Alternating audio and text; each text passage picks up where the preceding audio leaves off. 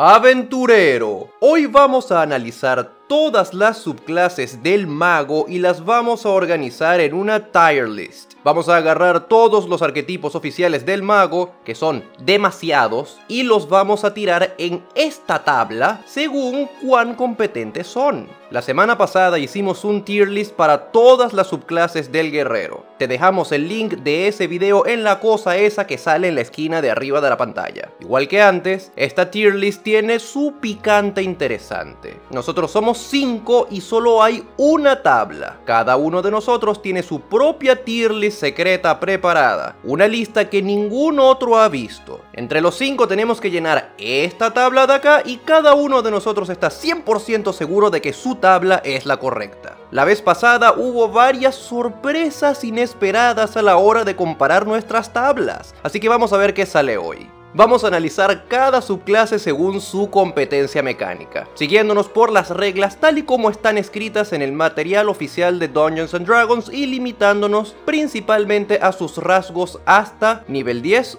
o nivel 15. Igual a partir de nivel 18 todos los magos son que si dioses y no importa qué subclase tengas, igual vas a estar rotísimo. Vamos a tratar de comparar las subclases solamente con las otras subclases del mago. Así evitamos cosas como, ¡ay, mi Bladesinger se pasa tu caballero arcano por los huevos! La idea es comparar las subclases entre sí en términos de lo que normalmente hacen todos los magos. Si quieres saber qué hace un mago, te dejamos un enlace al video con la guía completa del mago en la descripción. También vamos a tratar de juzgar a las subclases por lo que son y no por lo que podrían llegar a ser si las combinas con el dote tal o le haces multiclase con la clase cual. Comparamos plátanos mágicos con plátanos mágicos. Y para ser justos con el mago, tenemos que analizar las subclases en un entorno en el que se pueda explotar al máximo el potencial de esta clase.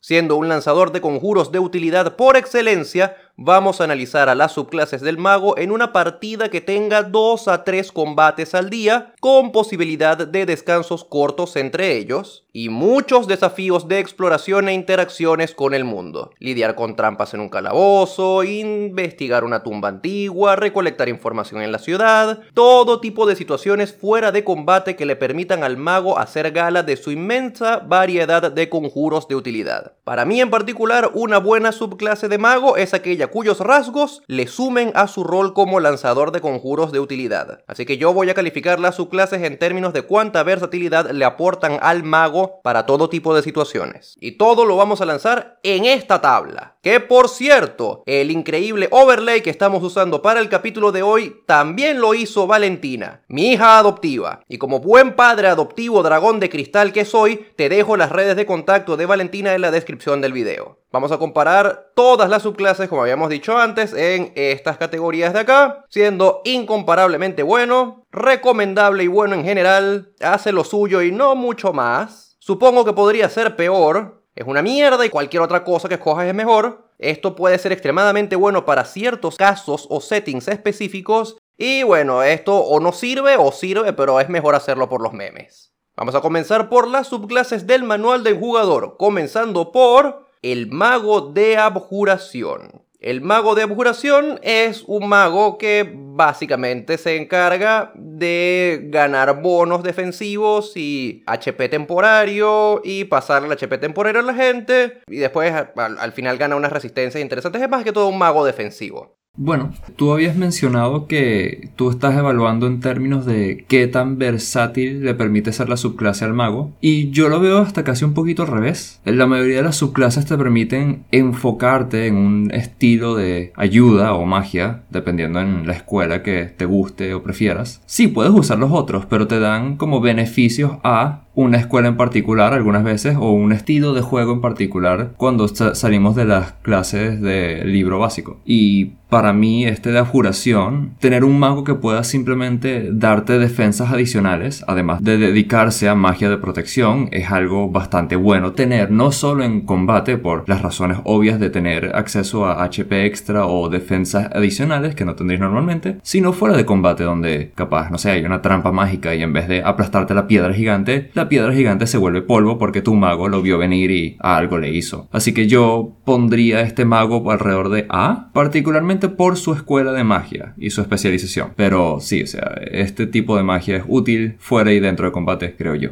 Yo, porque si no fuera que su rasgo de regenerar HP, eh, bueno, no regenera, gana HP temporario de su ward, funciona nada más hechizo de conjuración, lo pusiese en S. Pero como no es así, lo pondría también en A. Esto es porque arregla bastante bien el problema principal que tiene un mago como un lanzador de conjuros. De hecho, como el lanzador de conjuros que menos puntos de golpe tiene, que es que muere muy rápido. Si sufre cualquier tipo de daño, es casi que un daño letal para un mago. Pero con su guard, su barrera de fuerza invisible que tiene HP, puede mitigar cierta parte de este daño y no morir y ser de más utilidad. Además, ganas resistencia a la magia en general. Entonces ya no puedes morir por algún conjuro a distancia, alguna trampa mágica. O bueno, sí puedes morir, pero de forma más complicada. No, no, no es como cualquier otro tipo de mago que, ay, bueno, me lanzaron un misil mágico de nivel 5, me morí. Puedes utilizar esto para durar más que los otros magos. Y por eso también lo pongo en A. Yo por mi parte también coincido con Juan y con Luis de colocar este mago en A. Personalmente veo de mucha utilidad esa guardia arcana que tiene flotando todo el tiempo, que además no importa si llega a cero de puntos de golpe, a cero de HP, con que sigas lanzando conjuros de curación se sigue recargando durante el día. Y como dice Luis, el hecho de que tengas ventaja ilimitada a las tres de salvación durante todo el día ya te hace por encima uno de los mejores magos con mayores defensas en el juego. Punto. Y también tienes resistencia a todos los daños mágicos que más quieres. Y eso es nivel 14. Entonces estamos hablando que si un topper a nivel 15, esto todavía entra dentro de nuestro criterio. Adicional a eso, también coincido con Juan, yo, yo particularmente voy a tratar a las escuelas de magia específicamente, medirlas porque el mago tenga por lo menos 60% de sus conjuros de esa escuela. Y particularmente la escuela de curación tiene hechizos de defensa demasiado útiles. Este mago en particular es para mí uno de los mejores soportes que puedes encontrar como tal en el juego. No solo porque te va a ayudar a ti a no recibir quizás dos golpes, porque tampoco es como que la guardia tenga mucha vida, pero por lo menos está ahí para defender más que simplemente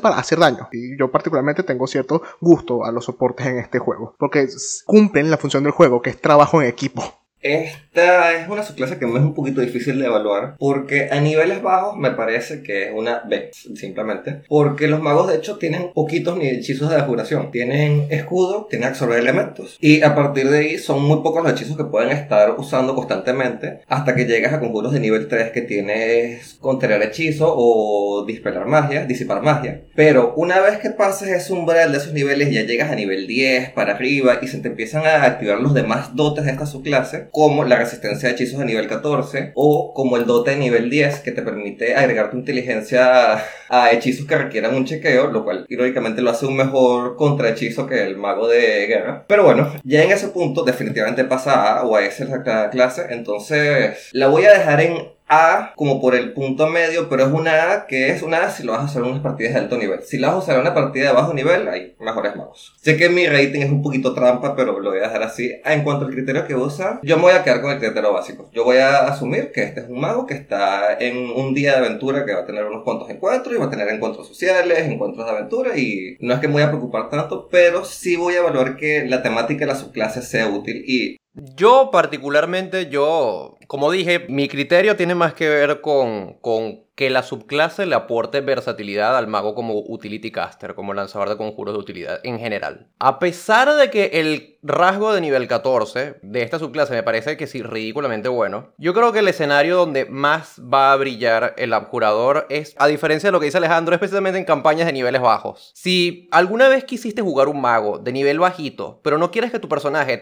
sea tan frágil como una servilleta, puedes agarrar esta subclase y te vas a sentir un poquito más cómodo. Hay una brecha enorme entre nivel 3 y nivel 14 en la que siento que esta subclase no obtiene nada demasiado relevante en este nicho defensivo que, que le estoy buscando. Y para colmo de males, esta subclase está casi netamente orientada hacia combate. Desde el punto de vista de sus rasgos, las aplicaciones fuera de combate son bastante limitadas y si tu partida es low magic, bien podrían ser literalmente nulas sus capacidades fuera de combate. Yo lo pondría en E. En E de settings específicos porque me parece que es una opción bien chévere para dos tipos de settings únicamente. Partidas de nivel bajito, tipo nivel 3, en las que haya muchos combates y una partida en la que quieras spamear contra hechizos. Si eres un puto jugador de Magic de mazos azules, en Magic probablemente te encuentres esta subclase bastante atractiva. También encontrarás el hecho de que te odio, pero para mí es para settings específicos. Tienes razón de que esta subclase particularmente está mucho más enfocada en el combate, pero es porque en general los conjuros de abjuración hay algunos específicos que puedes utilizar fuera de combate. Y el mago es una de las más versátiles en general por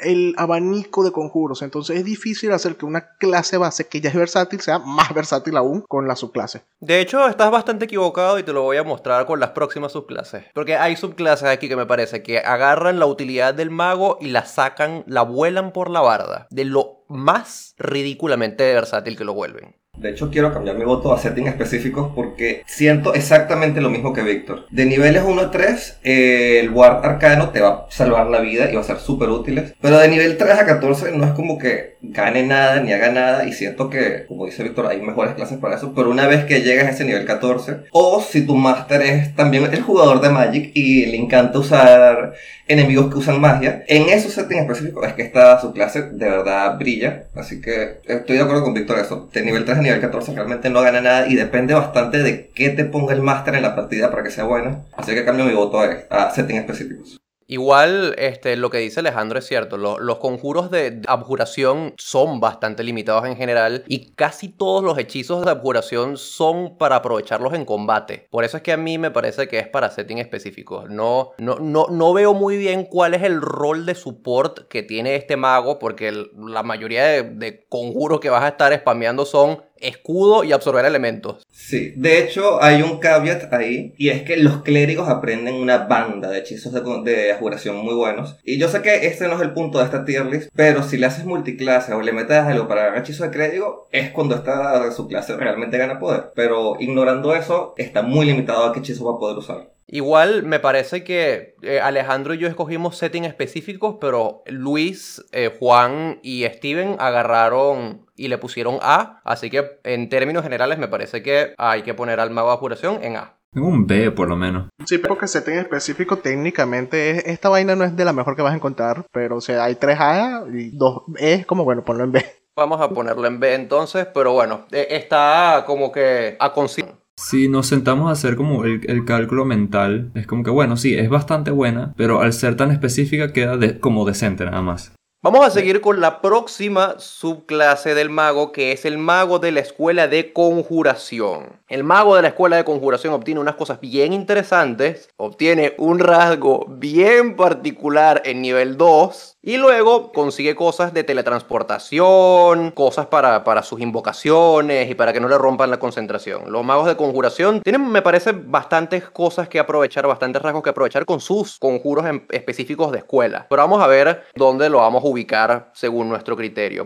Este mago tiene lo que nosotros explicamos en nuestro video del bardo de la creación, que es que tiene un potencial ilimitado para jugadores creativos, porque con su rasgo de nivel 2 puedes simplemente crear lo que sea mientras cumple ciertas condiciones y no sea mágico. Pero las posibilidades son ilimitadas, porque es, una es un rango muy amplio de cosas que puedes crear para, eh, qué sé yo, situaciones específicas.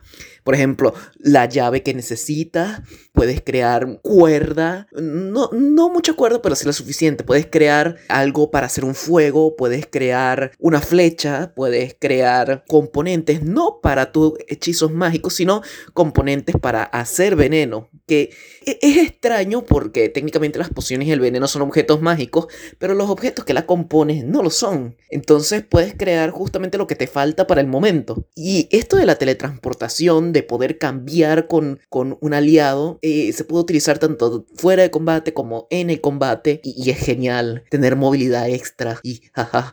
Así que yo lo pondría en A también. Ok, vamos a poner el conjuración en A. No estoy completamente seguro de si de verdad puedes hacer veneno con el rasgo de nivel 2 con la conjuración menor, pero bueno, vamos a suponer que sí. Vamos a, a darle un pase libre. Puedes conjurar el set de veneno, que es menos de 3 pies. Eh, sí, y puedes conjurar los ingredientes para los venenos no mágicos. Pero hay venenos que son mágicos que sí requieren, sus, sus requisitos son un objeto mágico. No, pero eso no funciona porque lo que conjures desaparece después de una hora. Entonces, técnicamente el componente en el veneno desaparece. Ah, no, sí, lo digo que lo podrías, podrías conjurar un componente para un veneno no mágico básico y usarlo inmediatamente en un combate. Por mi parte, este mago sí tiene su, su versatilidad, como dijo Luis, la capacidad de inventarte el objeto que te dé la gana del forro es muy útil, pero hay una condición muy importante para mí, que es que tienen que ser objetos que tu personaje hayan vistos. Para mí tú no puedes inventarte la llave de un calabozo si nunca has visto la llave de ese calabozo, porque una llave tiene un particular, unas pincas o unos pinchitos particulares para poder entrar en ese candado específico. Si tú no has visto cómo es, tú no me la vas a crear de la nada. Pero se admito que tiene bastante uso en el día a día y fuera de combate gracias a ese dote en específico. Yéndome específicamente a la escuela de conjuración, su dote de nivel 10 es muy útil, sobre todo porque hay cosas muy feas que puedes invocar que si te rompen la concentración no es que se regresan, se quedan y te quieren matar. Entonces el hecho de que tu concentración no pueda ser rota por recibir daño es muy útil, tanto dentro de combate como fuera de combate, más que nada dentro de combate, porque usualmente cuando vas a invocar cosas, pero de pronto no sé si fuera de combate quieres invocarte un hada para algo. Más allá de eso, su rasgo de nivel 14 es cualquier vaina y la capacidad de teletransportarse cada vez que utilice un conjuro de conjuración es muy OP. De hecho, si ven nuestros videos de Strixhaven, de cuando hablábamos de las subclases compartidas, justamente el mago de la escuela de Quandrix hacía esto. Y era una cosa demasiado rota. Entonces, en esa parte es muy, muy, muy beneficioso y muy conveniente para el resto de la parte. Y si estamos hablando de que toman un descanso corto en el día y él recupera unos cuantos espacios de conjuros, entonces tienes más espacios para lanzar más conjuros de conjuración y hacer esto más veces en el día. Por esa parte, yo también pongo a este mago en un en A. Casi, casi lo pongo en B porque para mí los hechizos de conjuración son meh, pero la verdad es que este mago está muy útil en muchos ámbitos. Me dio un yello cuando dijiste lo que los hechizos eran me. Pero bueno, Una aclaración importante es que lo que dice Steven de que tienes que haber visto el objeto para poder conjurarlo no es, un, no es una regla de, de la casa de Steven, eso es, es lo que dice literalmente el rasgo. El mago tiene que haber visto el objeto antes para poder conjurarlo. Eso es así. Eh, A mí también me dio casi un yello cuando Steven dijo que los, los- los conjuros de conjuración son, son me, pero bueno, a, a él no le gustan, es, es válido. para mí esta es una S fácil. Sin ningún problema, yo la pongo así en S de una. Porque lo que más me gusta de esta subclase, y va a ser mi criterio para evaluarlo, es qué tan útil es a lo largo de toda su progresión de niveles. Y apenas lo obtienes a nivel 2, obtienes un dote súper poderoso con la capacidad de conjurar cualquier objeto que ya hayas visto antes. Y esto es un dote que no es como que va a romper la partida o cosas por el estilo. Esto va a depender bastante de qué tan permisivo sea tu máster. Pero es algo que vas a estar usando constantemente. Y siempre va a haber una situación divertida donde usarlo. Siempre te va a sacar las patas del barro en alguna situación. Y es de nivel 2, así que lo tienes disponible por toda la campaña. Y mientras más vas avanzando a nivel, el mago de conjuración va agarrando cosas mejores. A nivel 6 agarra la teletransportación. Y la teletransportación es una vez por descanso largo, pero se recarga si usas un hechizo de conjuración de nivel 1 más. Y entre los hechizos de conjuración tienes encontrar familiar, tienes invocar grasa, tienes la nube de neblina. Tienes una serie de hechizos de nivel 1 que son bastante poderosos y que vas a estar usando constantemente en combate. Porque sin importar qué tanto sea, puede ser nivel 10, puede ser nivel 15, igual vas a estar invocando familiares. Igual vas a estar echándole un chorro de grasa al grupo de enemigos que están en el piso. Entonces siempre vas a tener este rasgo disponible. Y después, cuando llegas a nivel 10 y nivel 14, no puedes romper la concentración con tus invocaciones. Y tus invocaciones tienen 30 HP temporario, que es bastante. Entonces tus invocaciones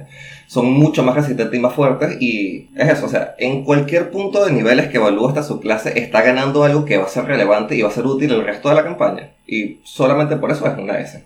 O sea, yo, yo estoy con Alejandro aquí en ponerlo en S. Desde un principio, eh, ser un invocador te da una ventaja en cualquier combate porque tienes más acciones en la economía de, de acciones que te permite tener la ventaja en casi cualquier combate porque los cálculos de combate son más o menos a base de eso. Eh, ya que dije la única cosa inteligente que voy a decir en todo este video, podemos hablar un segundo de la asquerosa variedad de criaturas y cosas que puedes invocar al ser este tipo de mago. El mago tiene la lista de, de- de conjuros de invocación más grande de, todo, de todas las clases. O sea, el mago, el, yo creo que el único, el único conjuro de invocación que no aprende es invocar bestias. Y es innecesario aprender a invocar bestias a fin de día, porque si nos acordamos que en estos últimos cuantos libros que cubrimos al final del año pasado, entre el de las hadas, Tashas, Fizban, todos esos libros, incluyeron un montón de conjuros nuevos de invocación, con eh, nuevos estándares de estadísticas y todo eso para las criaturas que invocas. Pero este clase tiene carta libre de simplemente decir, ok, cualquier criatura de cualquier plano está a mis manos solo de ser el nivel correcto. Además de eso, hay un montón de conjuros de invocación, llamémoslo de legajo, que son de ediciones anteriores, como invocar eh, mansiones, fortalezas. Puedes simplemente sacarte un templo religioso de la nada si te da la gana y hacerlo permanente.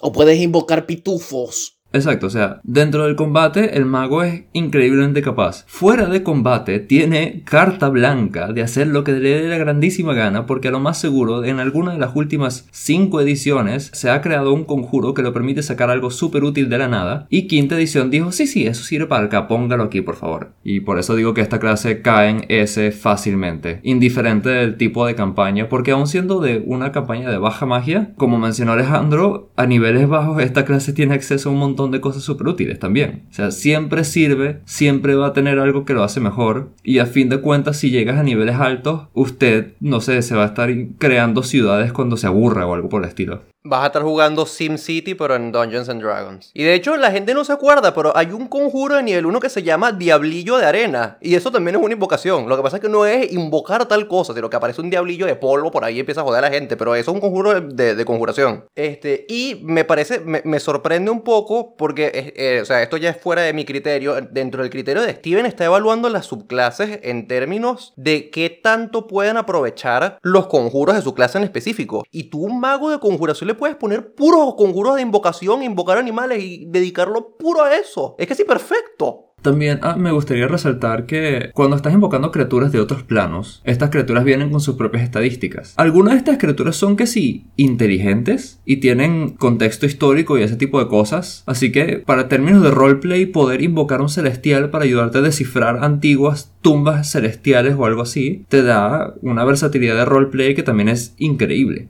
Llegas, estás en medio del calabozo, la party no sabe cómo resolver el acertijo y llega tu mago de invocación. Esperando un momento, déjame llamo al experto. Y llaman a Astolfo. Por eso es que a mí no me gusta estos conjuros. A mí no me gusta que traigan cosas de la nada y, hagan que me alarguen más los combates con más turnos o que simplemente la solución sea me saco a este personaje del forro y es como respóndeme. Ah, ¿por qué? No me da la gana de responder, te trajiste de mi casa de la nada. No, jódete. De hecho, yo quería contar que aparte de los hechizos de invocación, que son muchos y son muy buenos, en conjuración también está cosas como paso brumoso, como esfera de fuego, como nube de dagas, telaraña. Cualquier cosa que lo invoque en el campo es una conjuración, incluyendo todos los hechizos de paredes. Entonces, puedes ser un mago de soporte y control de campo que no use ninguna invocación y aún así vas a tener una lista gigante de hechizos de conjuración útiles y buenos que estar usando. Entonces, la versatilidad que tiene esta subclase me parece que es súper alta. Con el rasgo de nivel 6 de esta subclase, no solo puedes teletransportarte libremente por el campo de batalla durante un combate, también puedes intercambiar lugares con otros miembros del grupo. Y eso es nada más si lo limitas al combate, porque esto en situaciones de exploración y resolución de puzzles es increíblemente bueno, como decía Steven hace un momento eh, y como lo hemos visto antes en la escuela de Quandrix de las cosas de Strixhaven. A partir de nivel 10, el daño no te puede romper la concentración en conjuros de conjuración. Básicamente en todos los conjuros que deberías estar utilizando. Y de paso, el último rasgo te puya la vida de tus invocaciones. Solamente con eso, para mí, el mago conjurador es una A más sólida que el amor de Steven por Gran Blue Fantasy o el de Luis por LOL. Pero es que luego miras el rasgo de nivel 3 y a esto a lo que me refería Steven anteriormente. Tú miras el rasgo de nivel 3, conjuración menor. Y para mí ese rasgo está rotísimo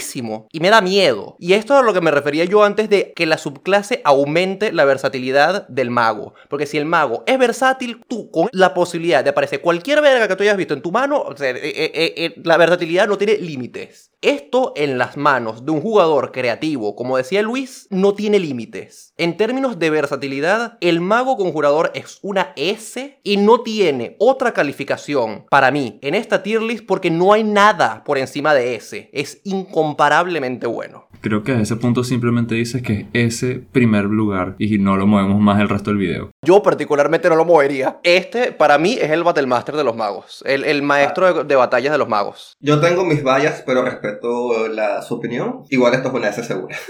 que se quede en S. Tenemos entonces tres S y dos As. Podemos llegar a la conclusión de que es S, ¿no? Bien, entonces vámonos con la siguiente clase. El mago de la escuela de divinación, de adivinación. El mago de la escuela de adivinación es bien popular y bien conocido por todos los que jugamos Dungeons and Dragons por una pequeña cosita que se llama portento. Portento es una habilidad bien interesante. Te permite lanzar tus dos daditos al principio de cada día y tú puedes agarrar cualquier ataque tirada de salvación o tirada de prueba de habilidad y decir, mira, te cambio el resultado por uno de mis daditos de acá. Este, en términos generales también tiene otras habilidades chéveres, recupera espacios de conjuro, tiene un ojo loco y después, por supuesto, gana una puyación al portento. Vamos a ver, este me da mucha curiosidad, Alejandro, ¿qué opinas tú del mago de adivinación? Bueno, el mago de adivinación es ese, solo que es una S que no me gusta tanto, porque simplemente me parece que a nivel numérico de la fortaleza de sus dotes está muy por encima de básicamente todo lo demás. Y Conjuración le hace la competencia meramente porque su primer dote tiene posibilidades infinitas, pero esto a nivel de bonos matemáticos que le agregas a tu personaje, me parece que sí, una de las mejores subclases del mago, por no decir la mejor. Y en parte por eso me parece un poquito aburrida escogerla, porque por tanto cambias el resultado de un dado, puedes negar un crítico del máster, puedes hacer que un pana tuyo pegue un crítico, puedes hacer que un hechizo de esos de salva o muere pegue. O sea, te da demasiado control respecto a la partida. Divinación experta, te recupera spell y los hechizos de adivinación son bastante poderosos. No son, usualmente son como bastante dependientes de la situación, pero son fuertes. Y tener más espacio de conjuro simplemente es algo que cualquier mago va a querer. A nivel 3 te resuelves todos tus problemas, ves cosas invisibles, aprendes cualquier lenguaje, dar visión es como que todo lo que te da esta subclase es, toma, sé un mago estrictamente mejor que un mago normal. Y por eso es una S, pero personalmente no me gusta tanto porque siento que es demasiado... Haz OP tu personaje sin pensar mucho en por qué lo estás haciendo o cómo lo estás haciendo P. Oh, y dale el fit de sortudo porque sí tienes una excusa narrativa por usarlo a pesar de que sabes que lo estás usando porque está roto. Ese, pero no me gusta. El mago de adivinación es demasiado chistoso. No siento que esté tan abarrotado por esto de los dados, porque solamente son dos o tres, y los dados no pudiesen ser convenientes para lo que estés haciendo en el día, porque por ejemplo, digamos que te salieron, uy, justo un 20 y un 18, uy, uno dice, Vermo, eh, es demasiado útil, Eh, pero no, si capaz y ese día necesitabas que tu enemigo, que alguien fallara algo, entonces necesitabas dados bajos, pero no tienes dados bajos, sino que tienes dados altos. O si no, que tienes un 10 normal y no sabes cuál es el modificador del enemigo y no sabes qué hacer con ese 10. También puede pasar el caso completamente contrario, que es que necesitas que un miembro de la party saque un dado alto o que pase una salvación, pero tienes nada más que u- un 5 y un 4, que no te ayudan para ese tipo de situaciones. Lo que sí es que cuando sí tienes los dados que necesitas es muy y por eso lo voy a poner en B, porque puedo hacerlo porque cuando lo utilizas en combo con las habilidades, con ciertas situaciones, puedes romper el combate que sí, fácilmente, de la nada, porque sí. Ok, yo tengo que, tengo que reconocerlo. me encanta, me encanta eh, este, hacer estas tier lists porque yo jamás en la vida, no sé qué opines tú Alejandro, yo jamás en la vida hubiese imaginado que alguien iba a poner al mago de adivinación en B. Yo tampoco, yo quiero decir que lo que dice Luis es técnicamente correcto, pero yo creo que yo no he visto nadie en- nunca en la vida diciendo que pasó un día entero y no le sirvió la habilidad de portent para nada. Pero lo que dice, lo que dice es cierto, puede pasar. Puede pasar, pero eh, 0,01% es- puede pasar. Este, esta, esta es una B de, bueno, no me esperaba esto. Yo estoy casi que en el mismo campo de Luis. No, no porque por tanto no sea hipercapaz, pero yo estoy viendo como en qué situaciones vas a terminar usando la mayoría de los conjuros de que salen potenciados por esta clase, adivinación. Y es como que, ok, sí, si hay un enemigo que estás peleando y necesita ser detectado porque es invisible o salta planos o alguna vaina así, ok, chévere, este mago le va a sacar full provecho a lanza un conjuro de adivinación y recupera un slot para después el próximo turno, ya cuando todos saben dónde está, puedes también hacer un poquito de daño. Fuera de eso, yo le veo todo el valor a esta clase como un fuera de combate, que a mí me gusta más, así que por eso tiene más valor para mí, pero yo lo veo como un B porque se siente mejor como NPC que PC, en mi opinión. Toda esa utilidad, pero a fin del día solo vas a responder preguntas fuera de combate. Ok, ok, eso está, está interesante. Este- este- esta, esta tier list, de verdad, por lo menos para mí, está llena de sorpresas. Espera a que lleguemos al necromante, que allí va a estar la razón por la que esto está en B. Oh, Dios mío. Eh, Steven, ¿co- co- ¿con, qué sorpresa nos vendrás tú, Steven? Este, no, cuál sorpresa ni que nada. Para mí esto es un S fijo seguro. El portento es buenísimo donde lo pongas. Además, a nivel 10 está, tienes un rasgo que te regala la posibilidad diaria de lo que es el equivalente a un conjuro gratis. Porque te regala o lo que es un dote racial, que es visión en la oscuridad, o te regala el equivalente a tres conjuros distintos. Entonces, además de eso, tú obtienes o consigues nada más conjuros de nivel alto, adivinación, para poder spamear después cuantas bolas de fuego quieras. Porque justamente la capacidad de recuperar conjuros más en el día, eso te aumenta tu utilidad de mago infinito. O sea, para mí esto es un rotundo S, punto. Además que la capacidad de decirle a alguien, no me importa si sacaste 20, te lo cambio, no tiene precio.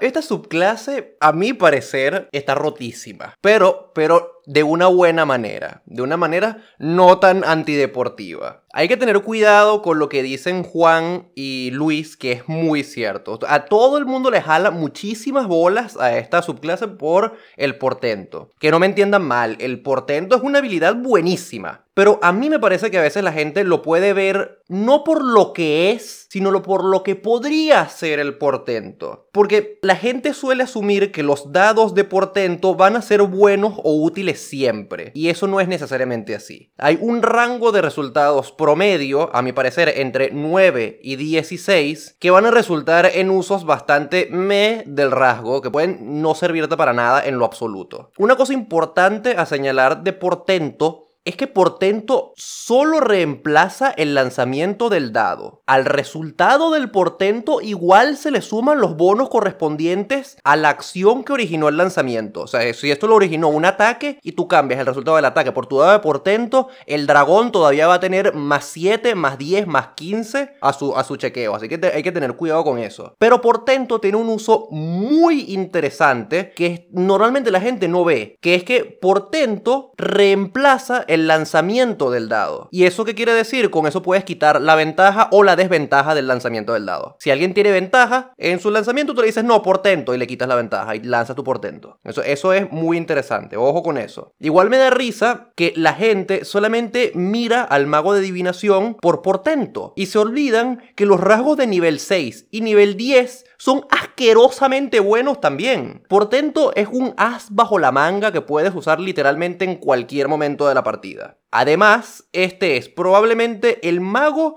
que más difícil es que se quede sin recursos, porque caga espacios de conjuro como un conejo caga conejitos. Y el tercer ojo tiene tantos efectos buenos que estés o no en combate, en cualquier circunstancia, alguno de los efectos te va a servir. A veces te pueden servir todos al mismo tiempo. El mago adivinador es una caja de herramientas con potencial infinito y casi inagotable que sirve prácticamente en cualquier circunstancia. Lo único malo, entre comillas, de esta subclase es que los conjuros de adivinación son bien específicos y son bien escasos. Pero coño, algún contrabalance tenía que tener esta cosa. O sea, no me jodan. Yo le pongo S.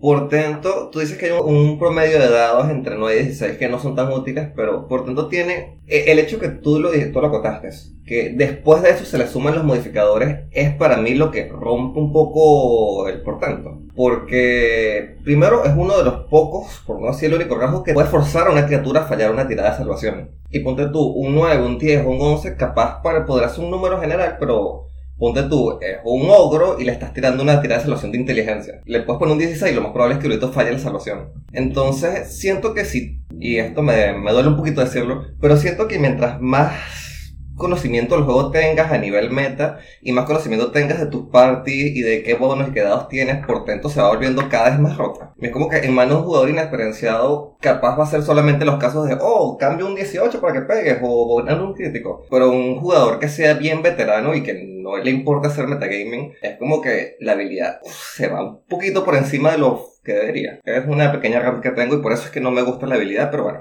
Eh, eh, no estás haciendo meta. Eres un mago de adivinación. Eh, lo viste en un sueño cuál es justo la tirada de salvación más débil de tu enemigo. Qué horror. Vamos ahora con el mago de la escuela de encantamientos, que es el mago que se encarga de vainas de control mental y de encantar a la gente y todo esto. Eh, este es un mago que a mi parecer, yo, yo no, no suelo escuchar mucho acerca del mago de, de, encantamiento por ahí, pero es un mago que es sorprendentemente interesante. Tiene un rasgo para básicamente paralizar a una persona con su mirada, tiene un rasgo más o menos ahí como defensivo, tiene un rasgo en nivel 10 que emula uno de los efectos de metamagia bien específico del hechicero. Y una cosa bien interesante también en nivel 14. Vamos a ver, este, Steven, ¿qué te parece el mago de encantamientos? Para mí es una sólida A. Pero es porque, así como no me gustan los conjuros de conjuración, yo amo los conjuros de encantamiento. Son conjuros que en combate no tienen una gran duración usualmente porque suelen durar o hasta que el enemigo reciba daño o hasta el siguiente turno. Pero fuera de combate la utilidad es absurda, es hermoso. Y además este mago tiene la capacidad de duplicar un hechizo específicamente encantamiento. Y no es por nada, pero poderle utilizar sostener criatura o retener criatura o sugestión o encantar o lo que te dé la gana a dos objetivos al mismo tiempo con un mismo espacio conjuro, ya eso para mí lo pone por encima del resto. Y hay una cantidad vasta de hechizos de, de encantamiento que usualmente comparte con el bardo, pero particularmente que este mago lo puede utilizar ya es bello, es hermoso y ya nada más por ese rasgo por mí lo pone en una sólida A. Además de que también, si mal no recuerdo, tiene un encantamiento gratis en el día contra una criatura o que, o que criaturas no se den cuenta de que los encantaste para que después no, no se pongan hostiles contra ti. O sea que para colmo, esta subclase te quita lo negativo que suelen tener los conjuros. Bueno, eh, eh, en realidad eso no sé dónde lo sacaste, eso no lo tiene en ningún lado, pero es el dote de nivel 14. Cuando encantas a una criatura, puedes alterarle sus recuerdos para que no se acuerde que fue encantada. Ah, no, perdón, sí, tiene, usted tiene toda la razón. Lo que pasa es que, que, que el, el, dote se llama alterar memorias y siempre me que es como un lavado mental extraño y nunca me recuerdo que lo que hace realmente es eso. Yo tengo que decir que estoy totalmente de acuerdo contigo, Steven. Si, si yo fuese a hacer un self-insert de, de Dungeons and Dragons y yo fuese un mago, yo sería un mago de encantamiento. Todos los conjuros de encantamiento son mis favoritos y todos me encantan. Lo mejor que son conjuros que puedes lanzar a tu propia party. Tú eres bien cabrón. A, a, me dirás que a veces retener persona no es necesario contra la party. Tú si eres bien cabrón, dice Víctor sabiendo que lo haría de primera vez apenas pudiera en, en, ese mundo fantasía donde él tiene que ser mago y terminó siendo mágico de encantamiento. Es verdad. Yo si fuese un mago de encantamiento haría todo lo posible por aprender el conjuro comando y spameo comando todo el día. Les recuerdo que que hay un dote que se llama Adecto a la Metamagia que te permite aprender una metamagia, así que puedes aprender metamagia sutil y encantar a tu parte sin que se den cuenta. Bueno, se van a dar cuenta después, pero no se van a dar cuenta en el momento. Para mí esto es una A, aunque necesito que alguien me haga una aclaratoria de reglas, porque el dote de nivel 2 y el dote de nivel 6, que uno te permite encantar a una criatura y hacer que su velocidad se vuelva a cero, y el segundo te permite hacer forzar a una criatura a hacer una tirada de salvación, y si la falla, un ataque que te va a hacer a ti se lo hace a otra criatura. Estos dotes no tienen límites de uso en el día, más allá de que solo pueden ser usados una vez en la misma criatura. No, no lo tienen. No tienen límite de uso, lo importante es que no pueden ser utilizados dos veces en la misma criatura, solamente eso. Entonces, eso para mí hace esta subclase entre A y S y no sé cuál de las dos es. Porque es como que tienes hechizo, hechizos de encantación, porque esto es equivalente a hechizos de encantación, pero ilimitados. Eh, eh, eh, no quiero, no quiero este, meterme con, con, tu dialecto particular, único y detergente, pero son conjuros de encantamiento, no, no hechizos de encantación. Pero bueno, puedes decir hechizos de encantación si quieres. El punto es que por ahora la voy a dejar en A, pero es una tirando a S, solo que no quiero que poner muchas cosas en S. Pero después que llegas a nivel 10 sí es S. Porque eso de duplicar tus hechizos de. tus conjuros de encantamiento es como que muy fuerte. Pero A, A o S. Ambas, no sé, el promedio.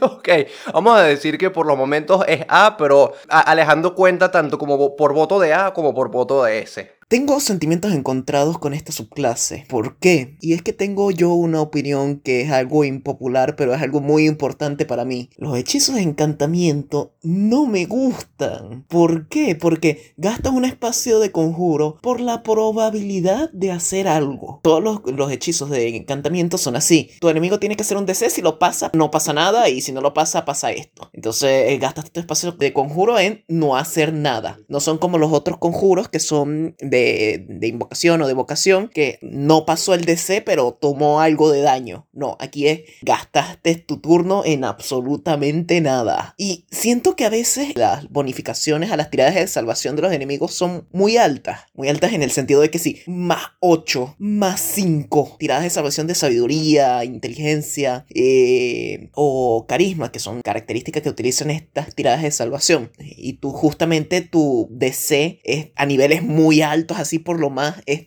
que sí, 18. Y entonces lo pasas con un 12 y, normalmente. Y es como que no, no, no, no me llama así. Pero por otro lado, están las cosas chistosas que puedes hacer como, eh, nada, te quedas viendo a una persona, tu party lo ata sin que él pueda hacer nada y lo tiras a un río. O puedes venir y, encantar a alguien sin que se dé cuenta o alterar las memorias de una persona. Y está lo de duplicar el hechizo, que ya, ya así la probabilidad es un poco más tentadora porque no es un 50-50 de que tu hechizo surte efecto, sino como un más o menos 65, aumenta un poco la probabilidad, entonces allí ya sí me gusta un poco más. Yo lo pondría en A, pero eso de lo que había contado de los hechizos y los DC, no se me genera dudas, pero en A, seguro lo que dice Luis es verdad. Sea aplicable o no, según las preferencias de cualquiera, la realidad es que por lo general, cuando tú lanzas un conjuro de conjuración, una cosa pasa y pasa. O, y los de evocación, por lo general, hacen daño cuando los enemigos logran la tirada de salvación, la, cuando, la pasan. Cuando la pasan, aún así les genera daño. Pero lo que quiero tomar en cuenta aquí es que los hechizos de encantamiento tienen esa cuestión de que si fallan no pasa nada, pero es porque eso viene de una larga tradición de Dungeon Dragon que son hechizos de salva muere. Por ejemplo, desintegrar. Tú le haces desintegrar a alguien y la persona falla de la salvación, lo mataste. Si la tiene éxito, no le hiciste nada de daño. Y yo siento que con cosas como paralizar persona, paralizar criatura, es lo mismo. Si le tiras paralizar criatura, criatura a alguien y la persona falla la tirada de salvación, viene tu bárbaro y tu paladín y le pegan críticos seguros durante todo el turno y lo matan. Entonces, por eso es que es ese riesgo inherente. Si tienes éxito, vas a hacer algo muy fuerte, pero si no, no haces nada que el mago de evocación es como que haces daño o haces menos daño, pero no es tanto el impacto que va a haber como una tirada de salvación fallada de un hechizo de encantamiento. Claro, pero o sea, e, e, es una cosa que yo por lo menos nunca había notado y es una cosa válida que, Luis está diciendo y es perfectamente válida que cualquiera, cualquiera lo, lo, lo, lo tome en cuenta y bueno, no me gusta este tipo de magia por esto. Víctor mencionó algo que yo creo es clave con esta clase antes, que es que él casi no escucha de la gente jugando el mago de encantamiento. Y la razón es simple, porque la mayoría de la gente que dice quiero usar magia de manipulación mental va a inmediatamente dar tres pasitos a la izquierda y jugar al bardo. Técnicamente llegan a más o menos los mismos niveles de magia al final. El bardo es full caster, ¿no? Sí, el bardo es full caster y tiene muchos hechizos de encantamiento. Por eso digo, o sea, la gente tiende a ignorar esta clase por simple virtud de que el bardo existe y los memes apoyan más hacia el bardo que hacia el mago. Viéndolo así, yo más bien tiraría al, mago de, de, encantamiento a F, porque si vas a ir full a los conjuros de la escuela de encantamiento es porque tu mentalidad es memes para adelante, memes para arriba. Y sí, son útiles, hay conjuros muy potentes, como todas las palabras de poder o paralizar enemigos y todo eso, pero seamos sinceros, si estás afincándote siempre de la escuela de encantamiento es porque quieres manipular gente para ver qué hacen cuando los, no sé, los pones a bailar la turbo macarena hasta que explotan o quién sabe qué. Yo quiero aclarar dos cosas. La primera que quiero aclarar, ya lo había dicho antes, pero eh, quiero remarcar que esta subclase conceptualmente me encanta. Y la segunda, quiero que en mi criterio personal para evaluar a estas subclases me es muy muy muy importante la versatilidad general del mago. Los rasgos de esta subclase hasta nivel 10 tienen ciertas aplicaciones interesantes fuera de combate, pero realmente en lo que yo pienso que brilla esta subclase es como un controlador de combate. Tú usas mirada hipnótica en un pobre idiota para inmovilizarlo. Luego inmovilizas a otros dos pendejos utilizando el conjuro inmovilizar personas o inmovilizar monstruos duplicado con el rasgo dividir encantamiento. Y te quedas ahí parado sometiendo a tus tres perras mientras esquivas todos los ataques que te lancen con encanto instintivo. Para combate, este mago es tremendamente competente y potente. Sobre todo si te dedicas a ponerle los conjuros apropiados para que sea un controlador de campo de batalla. Mi problema es que no lo veo tan versátil para nada más que no sea un combate.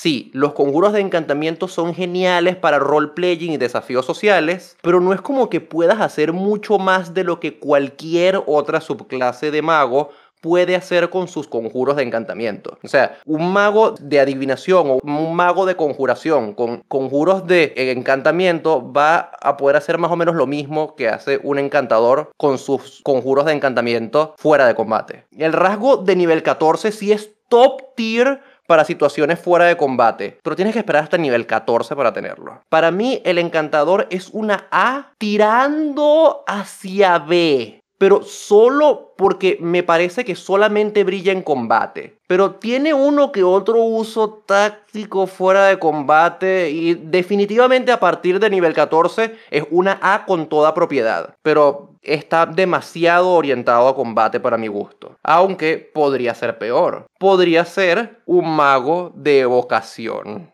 Víctor, Víctor, eh, ¿me estás atacando?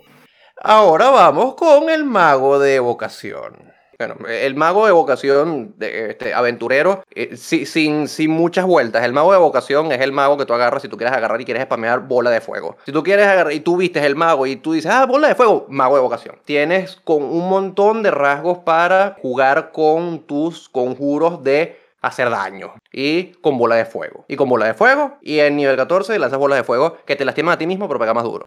Bueno, es cierto que el mago de ocasión está completamente enfocado a combate. Y no me importa, lo quiero igual como es, él es, él es especial. ¿Y qué es lo que más me gusta del mago de ocasión? Es que todos sus dotes son buenos y útiles, pero el dote de nivel 2, ese es el que realmente le pone la sazón al mago de ocasión. Se llama esculpir conjuro. Y eh, empezando a nivel 2, puedes hacer cuando lanzas un hechizo de ocasión, escoger un número de criaturas igual a uno más el, nivel del hechizo, y esas criaturas automáticamente tienen éxito la tirada de salvación y no reciben daño. Lo cual puede decir que puedes tirar bola de fuego y no explotar a tu party, porque cualquier persona que haya jugado un mago que tira bola de fuego sabe que, que el principal peligro para tu mago es los miembros de la party que están vengativos porque los sigues explotando. Y con esto ya no los explotas ya no se pueden quejar de que estás explotando todo. Porque ahora puedes tirar bola de fuego y salvar al NPC. Ahora puedes tirar bola de fuego y salvar al dueño del hotel. No al hotel, pero salvas al dueño del hotel. Ya no te pueden echar a culo por estar matando gente. Puedes usar bola de fuego libremente. Y si te quedas sin bola de fuego, puedes hacer que tus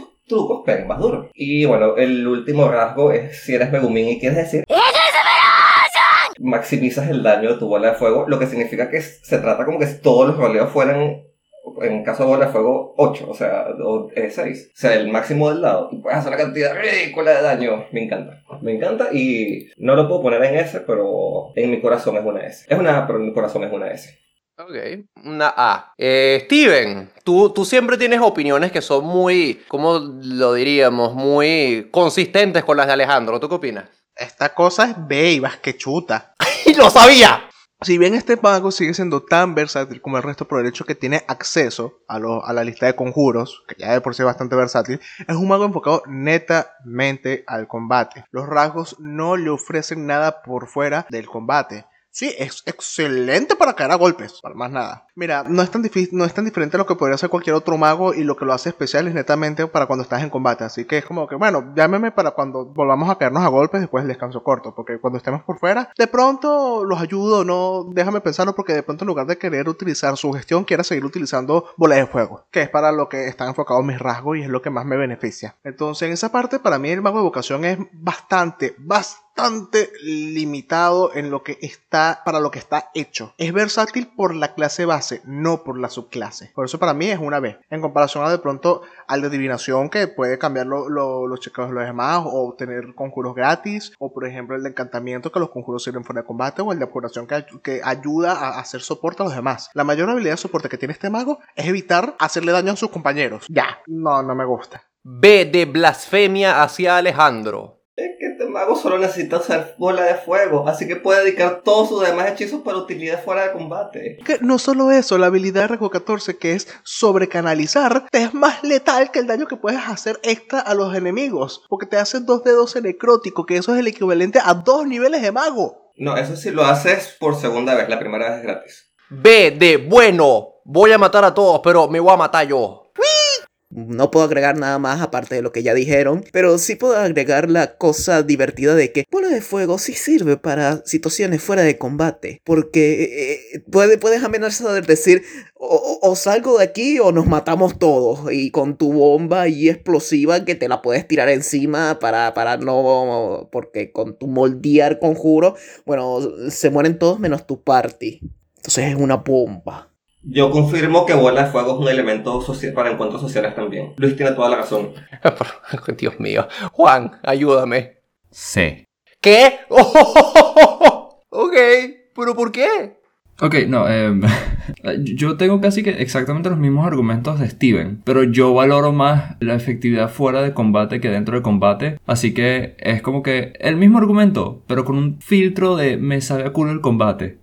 Bueno, yo realmente voy a seguir exactamente el mismo flujo de pensamiento que Juan. Para mí, el pobre, el pobre mago evocador tiene un defecto de fábrica. Y es que los conjuros de evocación son casi todos para combate. Entonces, de por sí, esta subclase está condenada a tener puros rasgos que, para sorpresa de absolutamente nadie, sirven solamente en combate. Y peor aún, cuando los ves descubres que, de paso, están enfocados únicamente en conjuros que hacen daño. No, no, no, eh, en combate pueden haber conjuros que no hacen daño, pueden haber hechizos de control, de curación, etc. No, pero los del evocador son solamente conjuros de combate y son solamente conjuros que hacen daño específicamente. Esta subclase lo único que hace es darte formas de hacer que tu bola de fuego pegue más duro y dejarte salvar a tus amigos de tu bola de fuego. Como lanzador de conjuros ofensivo encargado de hacer daño en una pelea, es muy competente, pero no hace más nada. Nada. Los rasgos de este tipo son como los rasgos de un guerrero. Están ahí durmiendo sin hacer nada hasta que el DM lanza iniciativa. Si esto fuera un guerrero, le pondría una A. Pero como esto es un maldito mago, y yo quiero que mi mago sea versátil, cosa que esto no es, le pongo una B. Una B de boom, solo sirvo para lanzar bola de fuego. Y bueno, es bueno en combate, y ya.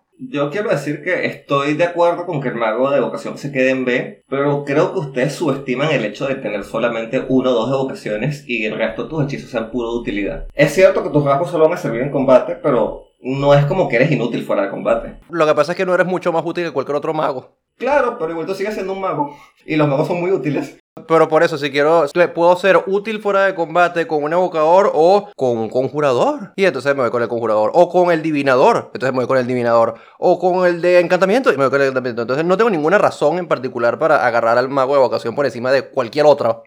Y saben que no, no escuché la nota que le puso Luis. Sí, eso iba a decir, no le puse nota. Eh, yo lo pondría en C también.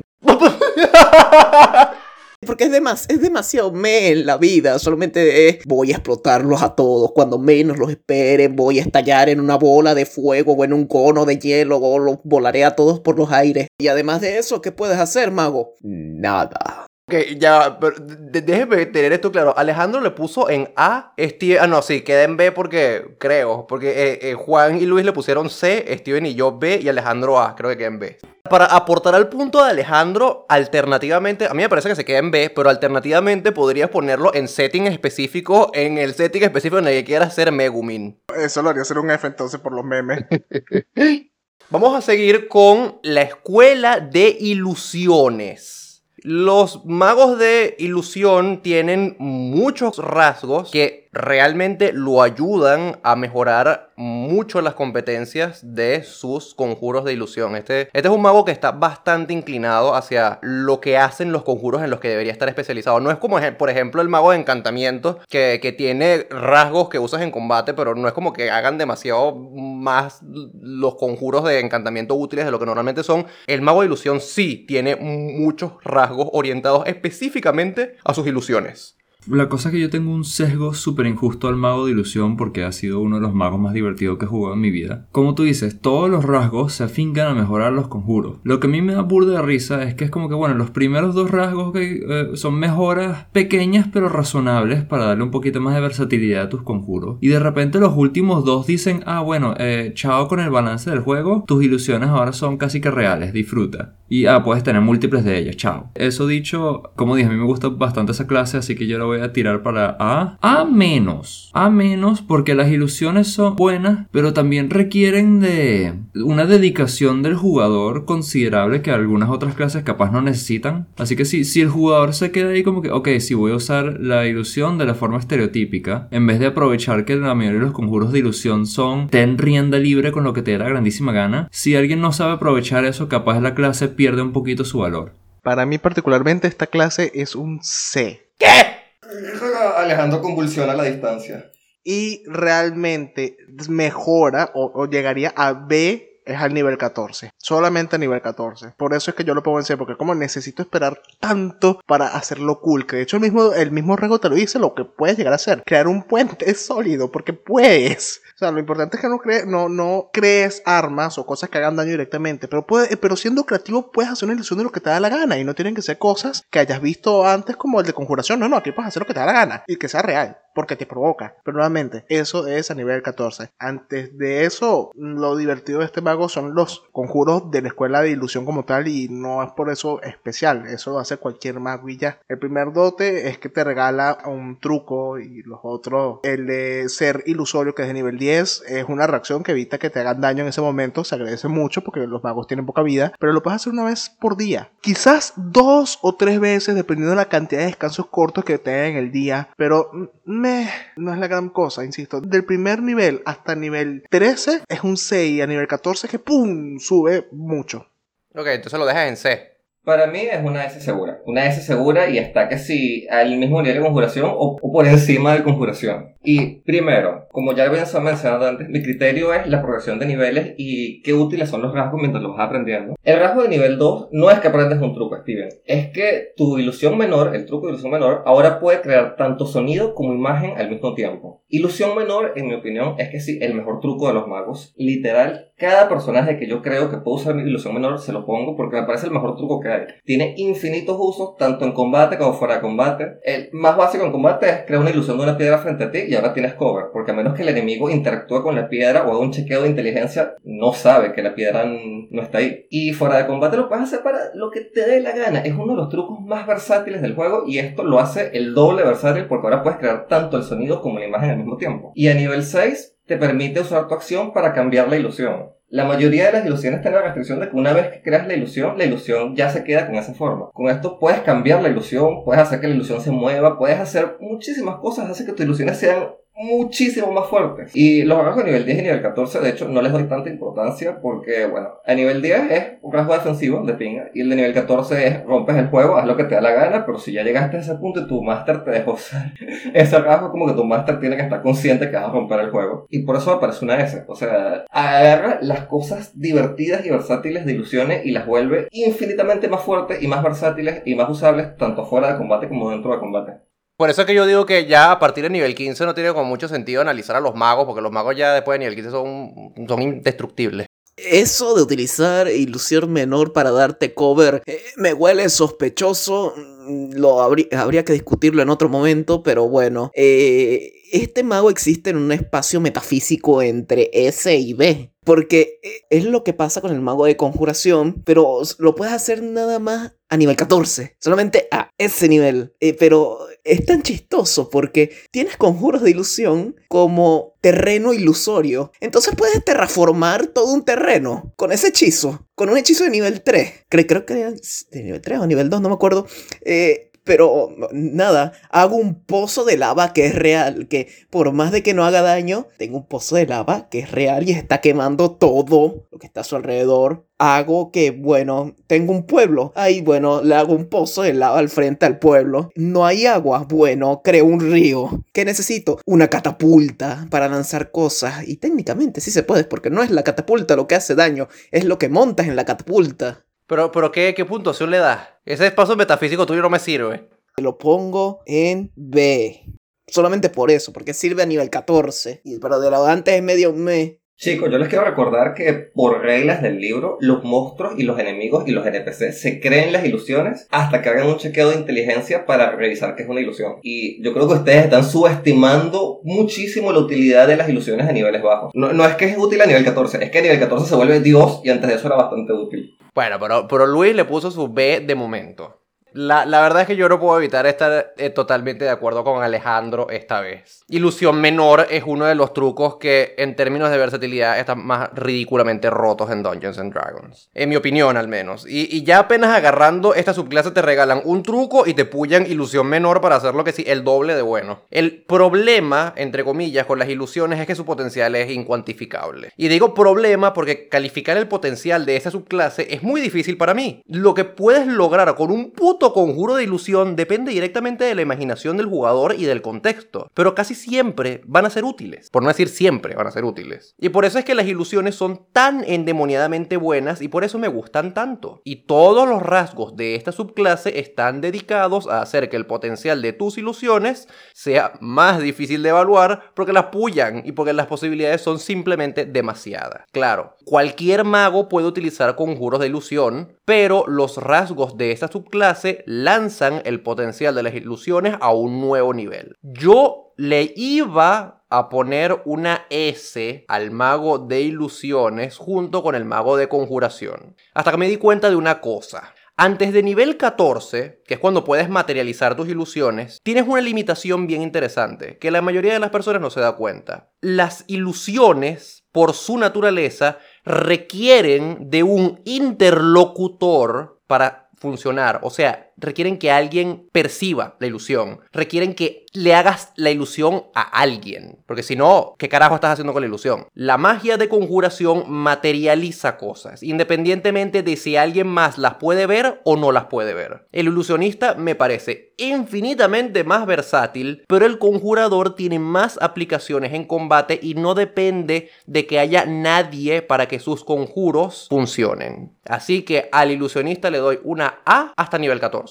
A partir del nivel 14 es una S, pero antes es una A. Y bueno, no sé, Alejandro le puso S, Luis le puso A, B, Steven le puso B, yo le puse A. Yo le puse C. Ah, verdad, es verdad. Yo diría que muera en A, porque eh, negar el, el potencial mecánico hasta su clase. No, no, tiene que ser Juan. ¿Cuál es la, la suma? La suma, tenemos una S, dos A's, una B y una C. Cae apretado en A final de A casi B. Pero, pero es A. Sí.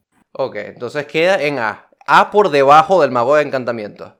Bien, vamos ahora con la siguiente escuela, que es la escuela de necromancia. La escuela de necromancia es lo que un montón de gente piensa que va a ser una fiesta de zombies y de, y de ejércitos de no muertos y a veces, a veces, a mi parecer particularmente puede salir bastante decepcionado. Pero bueno, tienes un montón de cosas de absorberle la vida a la gente, de ser un morder hobo y de revivir muertos. Luis, tú dijiste una cosa acerca del mago de adivinación con respecto al mago de necromancia, ¿no es cierto? Sí, y es que tiene un combo bastante, bastante cochino. A ver, puedes tener 3, 4 magos de necromancia o de adivinación. Y tienes el rasgo de nivel 14 del mago de necromancia que te permite controlar a un no muerto. En general, cualquier no muerto, sin ninguna restricción, eh, siempre y cuando falle el DC. Pero para eso están los magos de adivinación. Esperas a que los magos de adivinación tengan, o sea, saquen sus dados malos para que justamente se los puedan poder al enemigo cuando hagan su DC de carisma, que por cierto, los no muertos en general, excepto algunos, que sí se puede, que todavía se pueden arreglar, los no muertos en general tienen carisma bajo, no van a pasar, entonces no van a pasar el DC, entonces vas a tener el control de cualquier no muerto. ¿Y sabes qué cosas son no muertos? Liches, vampiros, Strad es un no muerto. Bueno, Luis, la- lamento, lamento desilusionarte, pero los liches, los vampiros y Strat tienen una cosa mágica que se llama resistencia legendaria, que es como que, ah, vas a tirar una salvación. No, Y la idea está muy buena, pero tienes razón, es necesario combinarlo con, con el, con el mago de adivinación o algo que te asegure que el Lich o que el no muerto saque mal en el dado, porque estas son criaturas muy inteligentes. Al ser inteligentes tienen carisma alto, sabiduría alta, inteligencia alta y tienen mucha probabilidad de superar la tirada del dado para que los intentes controlar. Claro, pero aparte de eso, la cosa es que todos estos son rasgos, no conjuros como los que pudiesen conterearse fácilmente. Entonces estás gastando la resistencia legendaria de un enemigo con un rasgo. Porque sí, en vez de un conjuro, que es lo que le debería dar miedo en realidad. Un rasgo le da más miedo que un conjuro de un, de un casteador de conjuros a nivel 15. Eso es algo. Y lo otro es que si siempre es divertido hacer un ejército de no muertos, todos los magos pueden hacerlo. Sí, pero este lo hace mejor porque le da más HP y le da más ataque y le da más cositas. Y la gente dice, ay, tienes que, solamente puedes hacer uno al día, dos, cinco. No, a nivel 15 puedes tener un pequeño ejército de no muertos si tienes la paciencia suficiente y los cuerpos disponibles. No me acuerdo la última vez que, que hice la cuenta, pero a nivel 17 podías hacer tener a tu control como 174 no muertos y dos Great que también puede tener a su control 10 no muertos. Y puedes hacer combos bastante chistosos con eso para tener incluso más no muertos. Y, desatas tu ejército de zombies, esqueletos, great y cosas feas hacia el pueblo. Es eso, pero es bastante circunstancial. Yo lo pondría en setting específico. Por todo lo que dije antes de que necesitas los cuerpos, necesitas el tiempo y para hacerlo de controlar a Strat necesitas magos de adivinación, por eso, en setting específico. Te apoyo, Luis. Este mago va en E de setting específico porque necesitas muchas condicionales para sacarle el máximo provecho. Y el máximo provecho no necesariamente tiene que ser obligatoriamente con este mago. Como tú mismo dijiste, todos los magos tienen la posibilidad de tener su ejército de zombies porque todos aprenden el mismo hechizo. Y lo más que le da a este subclase es, como dijiste, más vida y mejor daño a los zombies que ya tiene. Te da el doble de zombies. Cada vez que usas Animate Dead, le puedes targetear dos cadáveres en vez de uno. Ok, sí, tienes razón. Te acelera un poco más. Eh, en lugar de tardarte, no sé, cinco años a armarte tu ejército de zombies, te tardas dos años esta vez. Dos años y medio. No, no tardas dos años, tardas que sí, siete días. Eh, lo difícil es, es, conseguir los cuerpos, pero si vas a un campo de batalla, creo que siete días reanimando muertos, tienes un pequeño ejército bien lindo. El detalle es que tienes que obtener el sitio histórico dentro de la partida que te haya puesto el máster tienes que tener una parte que te permita andar matando a diestra y siniestra o revivir las cosas que ellos matan a diestra, y siniestra, a diestra y siniestra. Tienes que tener una parte que mate a diestra y siniestra. Entonces tienes tantas condicionales para que de por sí te dejen tener ejército zombie y eso por nada más ser mago, ni siquiera por ser necromante. El necromante simplemente tengo la posibilidad de mi ejército zombie y quiero que sea más resistente y haga más daño. Ya, eso es toda esta subclase. Y tienes las condicionales de que necesito esto, necesito esto, necesito esto para que me dejen sacar el provecho. No, para mí no es la gran cosa como subclase, si bien el conjuro es muy bueno, pero como subclase no es la gran cosa, porque no es distinto a cualquier otro mago, para mí. Y tienes todas esas condicionales que lo limitan mucho, entonces para la E. Yo creo que, yo creo que Alejandro se está comiendo la lengua de Seguiel. Yo le pongo ah, entre B y A, pero realmente es setting específico también. En settings específicos, ponte tú, si hay una guerra o un sitio de combate o algo por el estilo, o es una party de villanos, por ejemplo, que no les importa andar matando gente, esta clase es súper fuerte. Y yo siento que hay como una percepción de que el necromante es una clase mala o no tiene fuerza, y no, realmente es muy fuerte, pero necesitas estar matando gente constantemente para que eso salga a, flote. Pero si estás en una partida en la que estás matando gente constantemente y no tienes repercusiones por andar con un ejército de zombies, esto es mejor invocador que el mago de conjuración, a cierta forma porque tus zombies no te gastan concentración y no tienes un límite tope de ellos. Siempre que haya zombies y tengas tus especiales de conjuro, vas a poder siguiendo metiendo más zombies y encima de eso hacer otras invocaciones, otras conjuraciones o tus hechizos normal de mago, porque no te estás quemando la concentración en tener un ejército de zombies. Literal, no te quema casi recursos excepto castear animar muertos en las mañanas para controlar los zombies de nuevo, pero con un casteo controlas que sí, cuatro zombies, cinco zombies, dependiendo de varias cosas. Entonces, si estás en la capa partida en la que estás matando gente constantemente y tú quieres ser un necromante, esta subclase es muy buena. Lo único es que hay que recordar que no es que tienes que agarrar puros hechizos de daño de necrótico. Puedes variar tu repertorio de mago, puedes ser un necromante que tiene bola de fuego. Pero si no tienes problema con andar un ejército de zombies y tu maestra no tiene problema con andar un ejército de zombies, esta subclase es muy fuerte. Por eso, setting específico. Ah, yo estoy atrapado en el campamento de E. Porque cuando uno dice necromante, uno le vienen todas estas imágenes a la cabeza de lo que es un necromante, un individuo que puede manipular grandes cantidades de no muertos a hacer lo que él quiera. Obviamente este mago no te va a permitir hacer desde un principio y uno dice, ok, ok, me quedo con esta clase un rato y a lo largo del tiempo llego más cerca a mi meta. Y te das cuenta del increíble dolor de bolas que es lograrlo después tener que, al tener que minmaxear y manejar tus espacios de conjuro por semanas y semanas y semanas para llegar a tener una cantidad de no muertos interesante pero no impresionante. Y a fin de cuentas yo siempre creo que no vale el esfuerzo.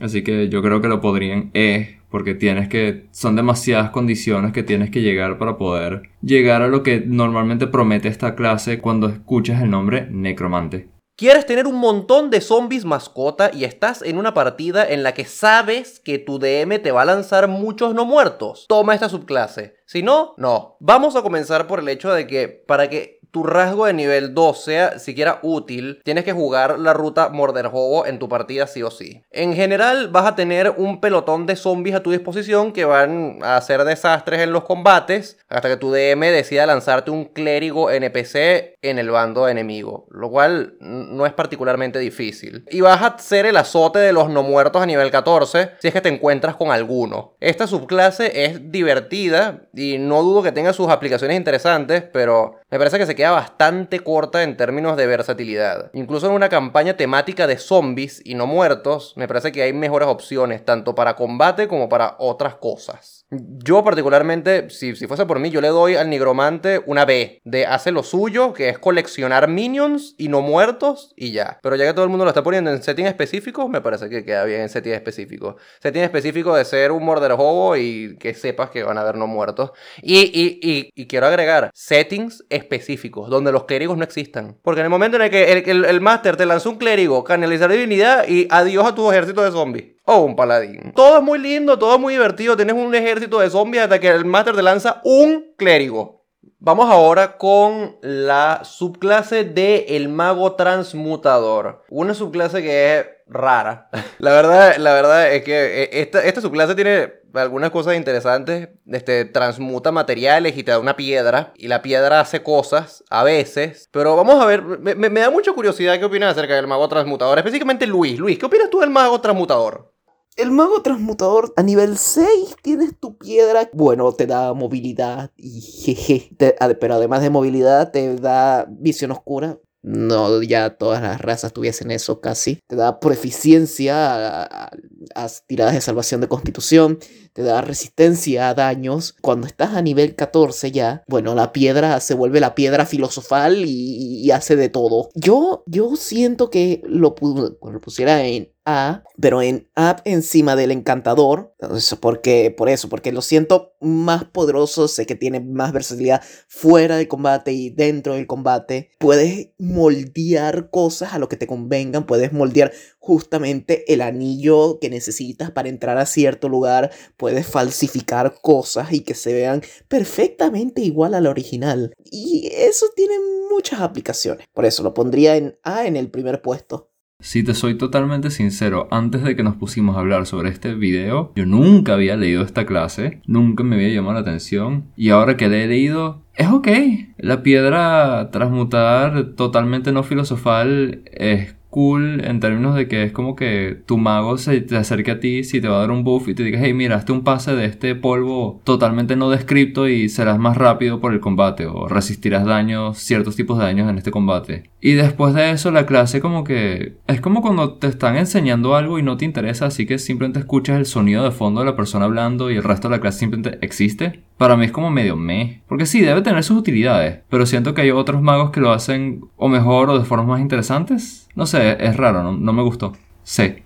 A mí me pasó exactamente lo mismo que Juan. Yo nunca en mi vida había leído esta subclase antes de este video. Y cuando la leí, me quedé como que. Ah, así que la dejo en mes también. Eh, tiene sus cosas interesantes. Eh, alquimia menor, no entiendo muy bien cuál es el propósito de ese dote, excepto convertir algo en un material un poquito más caro y tratar de sacarle plata a los NPCs. Puede tener, por ejemplo, convertir algo en plata, convertir una espada en plata, capaz te daría bonos contra enemigos débiles a plata o algo. O sea, tiene sus usos, pero siento que son unos usos tan rebuscados y específicos que comparado con otras cosas como el ilusionista o uf, el, el conjurador, no le veo punto de comparación. Y la piedra que tras la piedra del transmutador, la piedra filosofal, me parece un flavor lindo, una cuestión interesante si quieres hacer una partida así que tipo medio inspirada en alquimia, en Fullmetal Alchemist. Pero no siento que los, o sea, los bonos son buenos, pero como muy genéricos o aburridos. Son cosas así tiradas encima de la piedra y son cosas que están porque son buenas, pero no tienen mayor razón de estar ahí. Y siento que el payoff, o sea, la razón por la cual agarré esta subclase es para llegar a nivel 14 y tener la piedra filosofal que tiene una serie de bonos muy buenos, pero es solo nivel 14.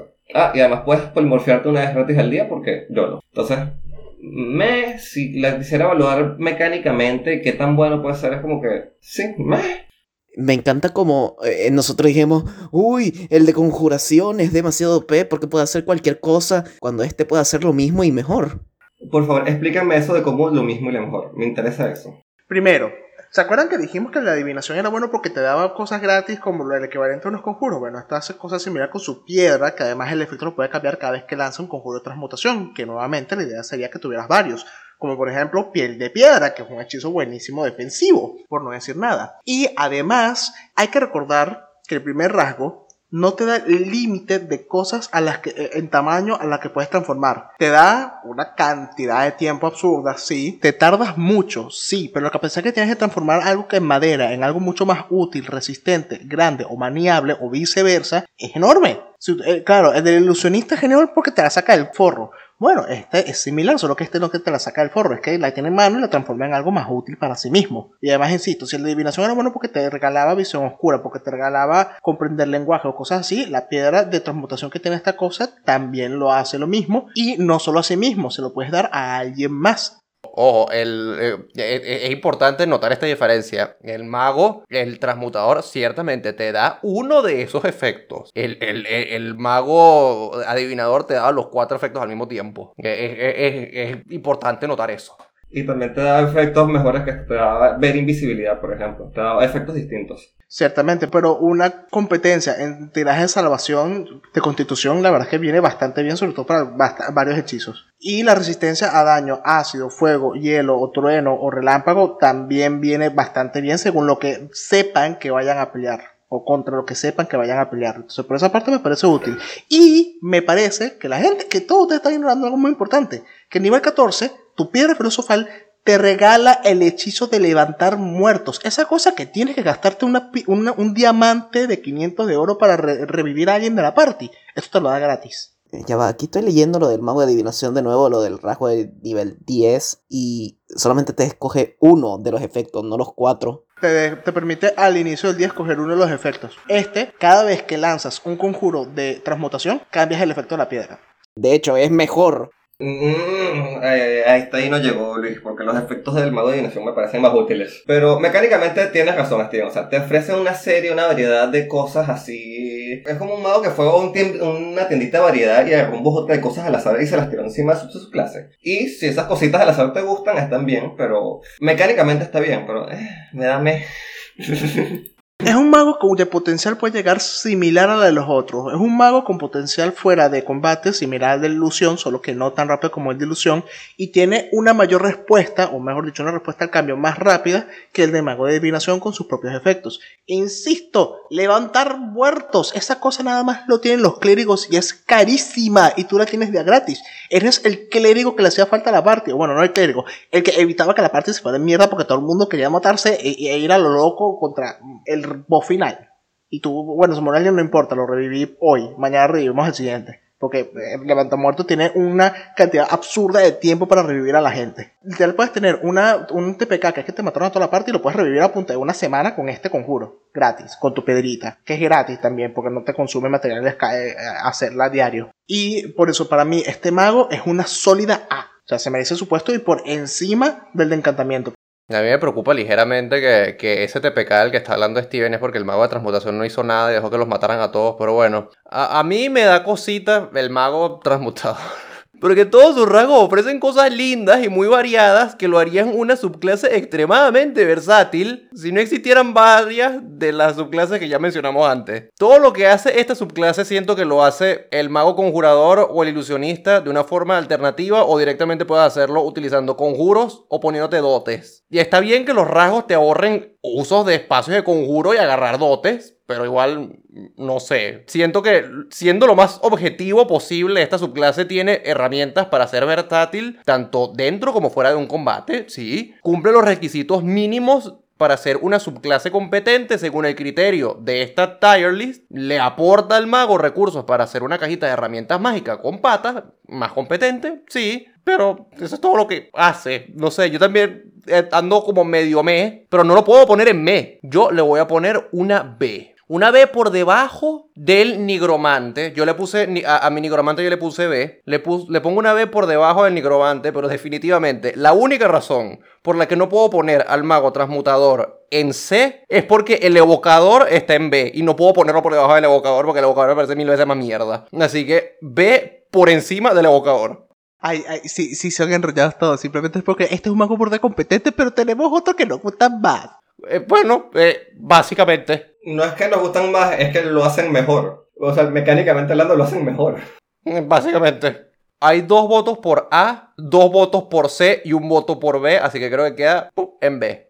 Bien, ahora vamos con lo bueno. Ya terminamos con las subclases del manual del jugador. Vamos ahora con lo interesante. Vamos con la única subclase del mago que salió en el Sanatar. El mago de guerra, que es el mago que está diseñado para ser competente en un combate siempre, que tiene todas las herramientas que necesitas para que tu mago sea extremadamente bueno en un combate, en la guerra, eh, en cualquier entorno ofensivo. ¿Verdad, Alejandro? La tradición de los magos de guerra es una tradición antigua de Dungeons and Dragons, que son esos magos entrenados para combates. Son los magos que crearon el dote de casteador de guerra, que te permite usar armaduras y hechizos al mismo tiempo en combate. O sea, vienen de la tradición de los magos de espada. O sea, es una cosa con una tradición muy, muy rica en Dungeons and Dragons acerca de caerte a golpes con tus enemigos con tu espada prendida en candela. Y viendo esta subclase, es como que, güey, ¿qué pasó aquí? ¿Qué pasó aquí? ¿Y dónde están las competencias de armadura? ¿Dónde están las cosas para entrarte en combate? ¿Dónde están los bonos para sobrevivir? Eh, no, esta es la subclase que me parece más decepcionante de todos los magos por mucho, porque cuando llegamos al Blazinger lo veremos, pero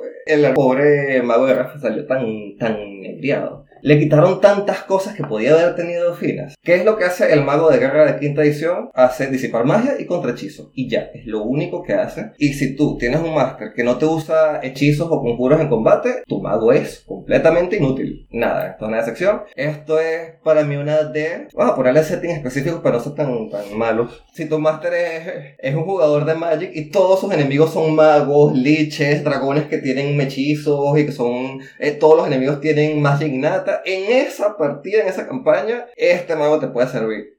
Te voy a hacer una pregunta. ¿Tienes esa, pa- esa party, ese setting específico? ¿A quién usas? ¿Al mago de guerra o al de abjuración? E- Es que eso es lo que iba a llegar, Víctor, te me estás adelantando. Y aun cuando estás en ese setting, esta clase ni siquiera te da bonos a tu contrahechizo o tu disipar magia. Te da un bono si tienes éxito en la cuestión y el bono es ridículamente nulo. Puedes hacer un poquitico de daño extra. En cambio, el mago jugador te da un bono a tu contrahechizo o te da un bono a tu disipar magia para que tengas éxito si el enemigo está usando un hechizo en nivel más alto. No, deja, ni siquiera, sácalo de setting específico, peor es nada. D. No, F, peor por, por los memes. Porque no hay razón para usarlo. Si no hay ninguna razón para usarlo, es porque es peor es nada. A ver, Steven, Steven, tú siempre estás en, en- en el otro lado de Alejandro. ¿Qué me dices del mago de guerra?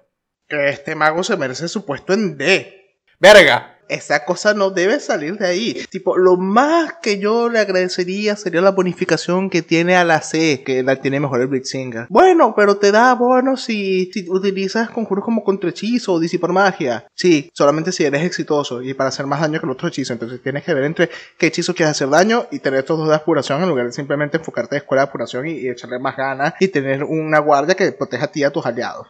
Pero, pero, pero, pero, no importa cualquier pero que quieras colocar, cualquiera de los otros magos es mejor. Y, no en, en el sentido de que, bueno, pero este es completo. No, no, no, no, no, no. Es que incluso los otros magos por sí solitos siguen siendo mejor que esto. Porque este es un mago que la ventaja que tiene el incremento a la clase de armadura, se supone que no le pueden hacer daño. Pero tampoco es un mago como el Bladesinger que te motiva a ir a pelear cuerpo a cuerpo. Simplemente para que cuando está en la retaguardia no lo maten. Y aún así, el incremento no es lo suficientemente fuerte como para que valga la pena. Porque no te da la competencia en armaduras a diferencia del Bladesinger. Entonces, como la única condición para utilizar este mago es que no me dejen utilizar los otros. Ya. Esto es demasiado malo, por Dios. O sea, tienes tu rasgo a nivel 2 que no te permite lanzar conjuros a cambio de el poderosísimo más 2 de AC. Te felicito, tienes un escudo, pero ya no puedes utilizar ninguno de los conjuros de utilidad que deberías estar utilizando por ser un mago. Entonces, no haces nada además de recibir golpes que probablemente igualito den, porque la diferencia entre 14 y 16 de AC es como que no, no, no es mucha. No sé, no, no tengo palabras para describir lo malo que es esto. Esto es en D, porque no puedes hacer nada con él. Yo utilizaría esto también si no puedo utilizar nada más en la vida. Eh, yo más bien vine todo emocionado con esta clase pensando que, oh sí, lo voy a poner bien arriba porque es súper útil. Y después me di cuenta que estaba leyendo el dote de Warcaster en vez de la clase de mago de guerra. Me imagino que peor no es nada. Aún así, eso es difícil de certificar porque es tanto nada. Así que lo dejaría en D. No creo que se mueva de ahí. Yo, realmente yo en un video no me acuerdo en cuál habré pensado que tenía el dote de lanzador de guerra. Porque yo en algún video del canal dije que el mago de guerra era que se OP, no sé cómo, pero bueno. Del director que les trajo, no me gusta mucho el abjurador porque está demasiado limitado al combate. Y el mago evocador es una B porque solo sirve para combate. Este año llega a la pantalla grande la nueva superproducción, el mago de guerra Quizás es una B también porque no sirve para nada más que no sea estar metido en un puto combate. Pero después me di cuenta, yo antes le iba a dar una B al mago de guerra porque es como la forma a Lola del evocador. Pero en vez de ser útil solamente en combate ofensivamente, es útil solamente en combate defensivamente. Pero luego está el Blade Singer, que es mejor defensivamente que él. Entonces, básicamente no hace nada. Mejor que nadie. Verga, este definitivamente es otro mago guerrero, igual que el, evocador, que no sirve para nada si no está en una pelea. O sea, literalmente, si, si no está peleando, no está haciendo nada. Literal, nada. Fuera de una pelea no tiene rasgos de clase. Pero a diferencia del Blade Singer y el evocador, que también son de combate, este no hace nada en particular. Así que sí, supongo que D. Cambio mi, mi voto de, de, de B a D. Te lo dejo fácil. Para ser útil en combate, no tiene que hacer nada. Literal, su utilidad en combate es no hacer nada, porque su rasgo que lo hace útil en combate no le permite hacer algo, quedarse allí y que le peguen golpe. Mucho ayuda al que poco estorba. Y no solo eso, porque al menos el mago de educación está haciendo algo importante, que es salvar a su partido de sus propias eh, bolas de fuego. Pero este ni siquiera está haciendo nada, porque podría decir, no, es que este hace contrahechizo, pero curación lo hace mejor. Sí, entonces es como, sí, supongo que eh, literalmente puedes escoger cualquier otra cosa y va a ser mejor que el mago eh, de guerra. Es que ni siquiera es como el de transmutación que tiene cositas de que similar a las otras. El, el, de transmutación por lo menos es competente por sí solo. Este no incentiva nada, ni porque tiene cosas de curación, cosas de vocación, cosas de combate. No, no provoca usarlo. Bueno, ya podemos estar todos de acuerdo unánimemente que esta cosa es de Vamos ahora con los magos del Tasha. Recuerda, aventurero, que nosotros tenemos los videos analizando a los dos magos del Tasha en el canal. Empezando por el mago Blade Singer, el mago favorito de Alejandro. Y, que su, su, calificación va a estar totalmente no orientada por sus arbitrajes personales. Por cierto, si quieres ver ejemplos de cómo hacerte un Blade Singer con ejemplos de la cultura popular, revisa el video en el que analizamos al Blade Singer y el bardo enlatado del Blade Singer también, en el que te enseñamos a hacerte a Wise Genie con el mago Blade Singer. ¿Y qué es un mago Blade Singer? Un mago que tiene un montón de bonos para utilizarlos en combate, para lanzarse a darse espadazos con la gente, pero la gente no lo usa para eso. ¿Para qué lo usa? Eh, para ponerse a C infinito. Alejandro, como este es tu favorito, empieza tú. Yo lo pongo en ese. Ok, bueno, eh, eh, esto, yo, yo, creo que el mago de guerra se acuesta en la noche llorando que nunca pudo ser un Blazinger. Porque si lo que quiere hacer es un mago que se caiga a espadazos mágicos con la gente, esta es la mejor opción. Literal, esta es, no es la mejor opción, es que sí la única opción. Porque tienes la competencia con armaduras ligeras, tienes la competencia con un arma melee que te guste, y además tienes proficiencia con performance y hacer bailecitos para que, no sé, hagas un bailecito en la taberna de vez en cuando. Y lo jugoso de esta, la canción de las espadas, de donde saca su título a la subclase, que te da bono a la C, te da velocidad de, de, de, movimiento, te da ventaja en chequeos de acrobáticas y te da bono constitución para mantener concentración. Entonces, literal, te da todo lo que necesitas, tanto en aventura como en combate, para estar adelante la parte junto al paladín y el guerrero y, ¿sabes? No morirte. Y en especial me gusta que la canción de guerra, la canción de, de las espadas, a pesar de que está súper enfocada a combate, en el recorrido de Dungeons te sirve también, especialmente por la velocidad de movimiento y la velocidad de acrobatics. Y bueno, los demás dotes que tiene son más cosas de combate. El ataque extra es particularmente jugoso porque puedes hacer un truco y un ataque el mismo turno, cosa que nadie más puede hacer excepto el caballero élico cuando llegue a nivel 14. Así que tienes ese toque de única y especial de los Blazingers. Y lo demás son cuestiones para pegar más duro y, sobrevivir. Pero Yo sé que aquí lo van a criticar porque no es versátil y tal. Pero lo bello del Blazinger es que puedes agarrar solamente un par de hechizos más tus trucos de espada de fuego y espada retronadora y dedicar el resto de tu selección de hechizos para cosas de variedad, porque ya tienes todo lo que necesitas para su clase para caerte espadazos con los enemigos. Y algo que tiene este mago en específico que muy pocos magos tienen es que este es uno de los magos que tiene mayor durabilidad a lo largo de un día de aventura, porque como vas a estar principalmente atacando y haciendo trucos, vas a guardar tus espacios de conjuro para cuando realmente lo necesites. Y usualmente eso puede ser tanto una situación fuera de combate como dentro de combate. A diferencia de ponte tu mago de vocación que apenas entra en un combate, tira dos, tres bolas de fuego y ya se quedó sin espacio de conjuro nivel 3. Entonces, por todo eso, me parece que este es un mago ese y siento que es súper versátil en todo lo que hace. Si escoges tu elección de conjuros bien y te mantienes a lo que es la esencia de esta subclase, que es estar peleando en melee, usar tus bolos de AC para que no te peguen y usar trucos y ataques para hacer daño, mientras te guardas tus conjuros para cuando realmente los necesites. Alejandro, Alejandro debería trabajar como, como vendedor de, de infomerciales, porque me encanta como Alejandro agarra y dice, tienes que ver la belleza de este pelador de papas. Este pelador de papas solamente sirve para pelar papas, pero imagínate todas las posibilidades, Dios mío. A mí lo que me encanta es que eh, Alejandro dice, mira lo bello de este pelador de papa que combinado con la navaja suiza de la que viene es mejor.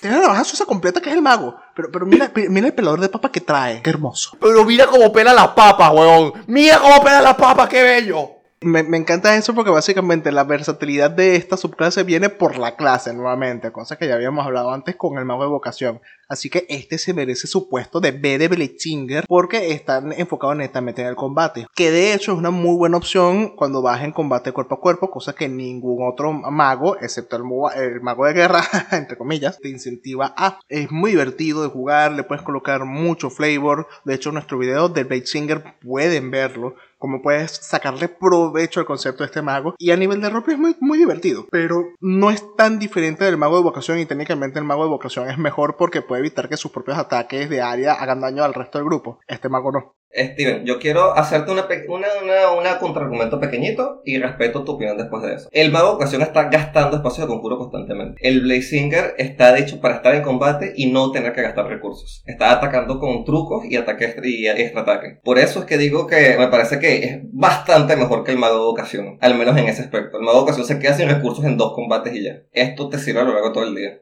No, al contrario, este mago me puedo gastar todos mis conjuros en lanzar bolas de fuego al inicio y cuando ya me quede sin espacio de conjuro, voy y peleo con espadita y trucos. Puedo decir por esa persona que esa no es la mejor forma de jugar, pero bueno, te lo respeto.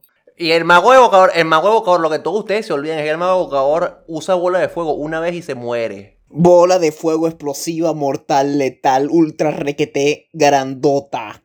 Definitivamente Megumi es un mago de vocación. Pero. Sí, Sí, no, o sea, este Blazinger, más allá, la subclase no te ofrece versatilidad, la clase te ofrece versatilidad. Y decir que tienes la excusa de que puedes ir y por fin, siendo un mago, pelear cuerpo a cuerpo para no gastarte tus espacios de conjuro, no le da versatilidad. Simplemente le permite, le da un recurso más de combate que no sea usar magia. O mejor dicho, usar magia de otra manera la subclase te soluciona el combate por sí sola. Así que no tienes que invertir nada de la clase en el combate, porque ya la subclase te solucionó todo. Defensas, tiradas de salvación, movilidad, daño. Ya la subclase te da todo lo que necesitas para el combate. Así que puedes usar la clase para lo que te dé la gana. ¿Qué, ¿Qué, te soluciona esta clase, Luis? Luis, yo quiero que me digas qué te soluciona esta clase. ¿Te soluciona tus problemas de falta de clases de furrería?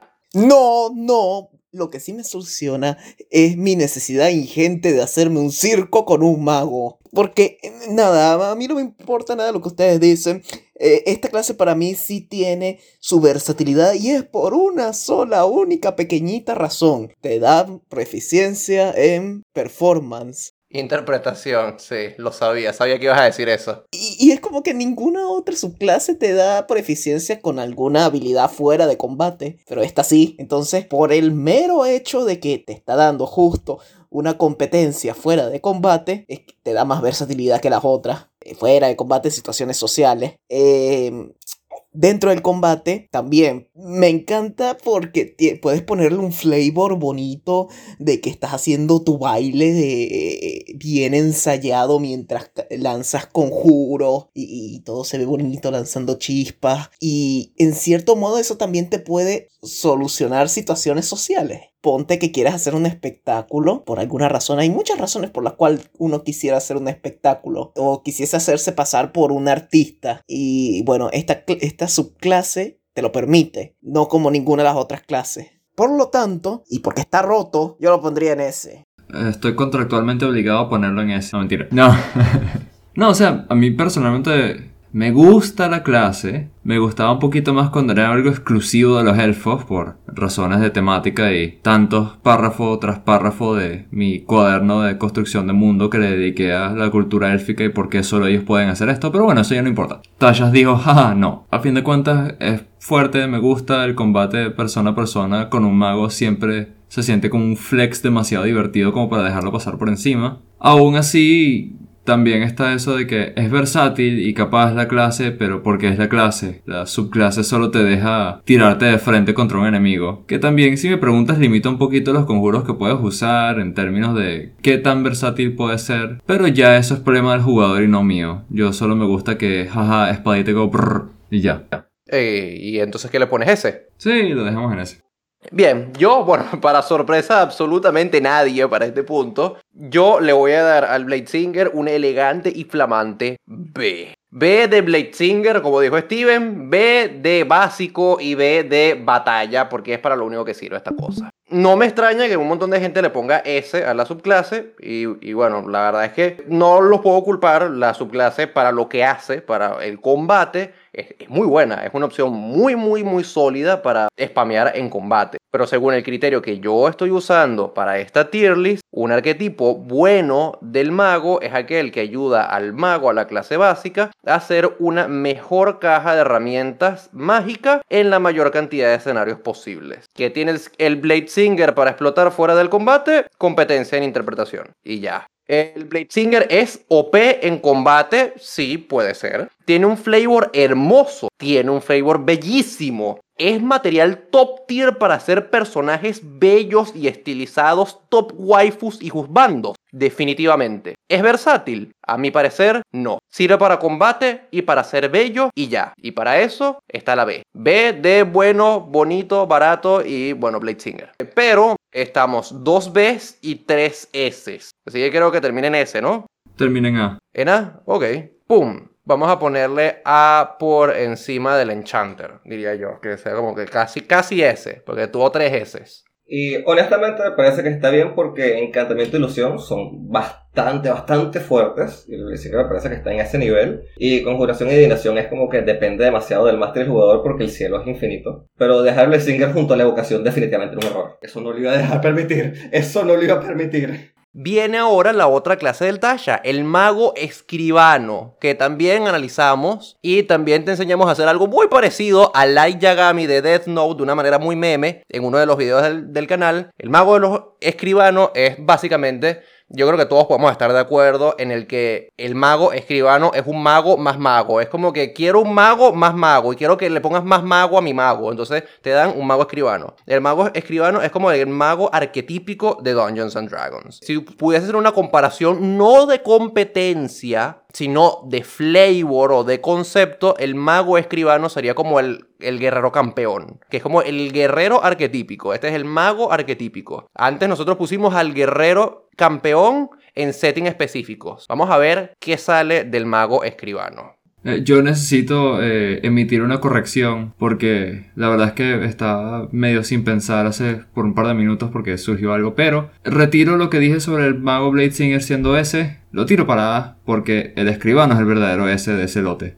Ah, interesante. Ok, igual, igual me parece que el mago Blade Singer queda en A pero, ¿por qué dices que los escribanos están en ese, Juan? No están amarrados a ninguna escuela en particular, sino que se enfocan alrededor de la química de su libro especial. El mago más mago con el libro mágico más libro mágico. Este libro puede lanzar conjuros desde donde está el libro y no donde está el mago, así que de por sí todo lo que tiene que ser eh, línea de vista o de, eh, conjuros de detección o de zona o de protección de campo, cosas así, inmediatamente suben súper de valor. Si quieres ser un evocador, lo puedes hacer todo desde el libro. Y de paso tienes la versatilidad elemental que te da esta clase, que para mí me gusta bastante si quieres ir por ese camino. Y aún si no te quieres especializar en ser un escribano evocador, simplemente ser casual evocador sigue siendo potente por esa misma versatilidad. Además de eso está lo de poder hacer los pergaminos mágicos, que sí, no exactamente te hace a ti el mago más potente, pero poder repartirlos pergaminos a las otras personas del grupo, te has, eh, simplemente sube tu factor de versatilidad y capacidad, en mi opinión. Conjuros nivel 1 y nivel 2 tiene una buena variedad de habilidades de conjuros de esos niveles y yo creo que al poder repartir eso libremente por tu grupo simplemente te sube la calidad y factor mago hasta a niveles que un mago de las otras escuelas básicas no puede llegar para este punto he visto muchas tier lists de varios canales de, de, YouTube de Dungeons and Dragons y a mí me sorprende a veces porque la gente tiende... Me pasó cuando estaba viendo el tier list del, del Caballero Arcano y del el Pícaro Bribón Arcano que son un tercio de casters y solamente aprenden conjuros hasta nivel 4. Y la gente suele desprestigiar mucho o desmeritar mucho los conjuros por de nivel 1 y nivel 2 y la realidad es que, ok, un conjuro de nivel 1 y de nivel 2 no va a ser conjuro un agujero negro encima del mundo y, me trago a, a, un tiranosaurio rex. Pero marico, los conjuros de nivel 1 y nivel 2 son extremadamente buenos.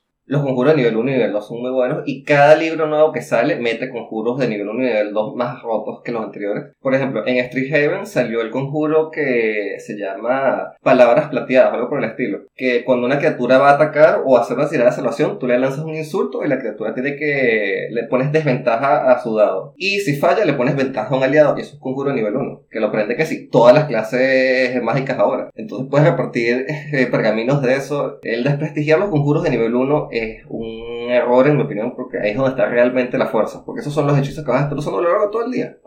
¿Por qué no nos dices de una vez cuál es tu apreciación del, del mago escribano? Está entre A y S. No lo quiero poner en S, pero tira más para allá. Creo que me da dolor poner encima de Blazinger y me da dolor poner nada, cualquier cosa encima de Blazinger.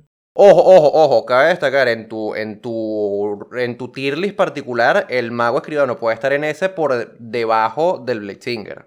Que es, es donde está, de hecho. Literal es donde está. Porque es lo que dice Juan, te puedes enfocar en cualquier escuela o puedes no enfocarte en ninguna escuela y simplemente agarrar hechizos de cualquier escuela, igual que el Lisinger. Eso es algo que me gusta mucho de los magos, porque los, hechizos son muy buenos. Y con que te agarras ilusión menor como truco, y que si un hechizo de encantamiento y otra cuestión, ya estás preparado para una serie de situaciones, y el hecho de que ahora los puedas usar desde un espacio distinto, como con una especie familiar que es bastante difícil de matar, porque no estoy muy seguro si la cosa está viva o no, y aparte puedes cambiarle el elemento al hechizo, así que con tener un par de vocaciones ya tienes suficiente para cubrir toda la resistencia de los enemigos, y además tienen varias cosas ninguna de las cosas pareciera muy impactante o muy drástica o muy, oh, creo que agujero negro. O, sea, todos son bonos muy sutiles, pero la sutileza de esos bonos es muy fuerte. Entonces, por eso, para mí está en ese bajo el Blazinger, porque el es la verdadera ese.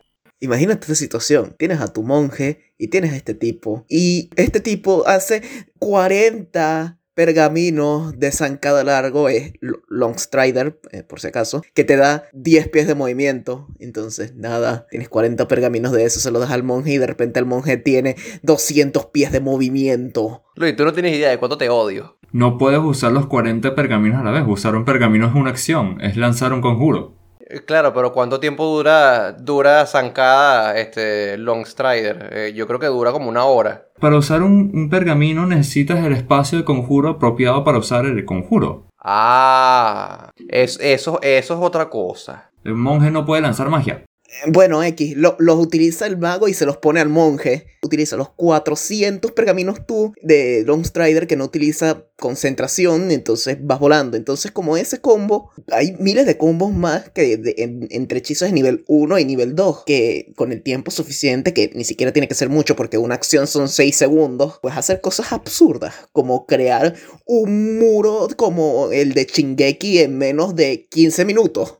Tengo la regla de los pergaminos. Si el hechizo está en tu clase de lista de hechizos, en tu lista de hechizos de la clase, puedes leer el pergamino y castearlo sin usar eh, material competente. Y te cuesta el tiempo que tomaría el hechizo. Si el hechizo es una acción, una acción. Si el hechizo es de una hora, una hora. Y no te gastas spell slots. Si el hechizo es superior a tu nivel, tienes que hacer un DC de spellcasting. Y si el hechizo no está en tu lista de hechizos o no tienes lista de hechizos, el scroll es inentendible para ti.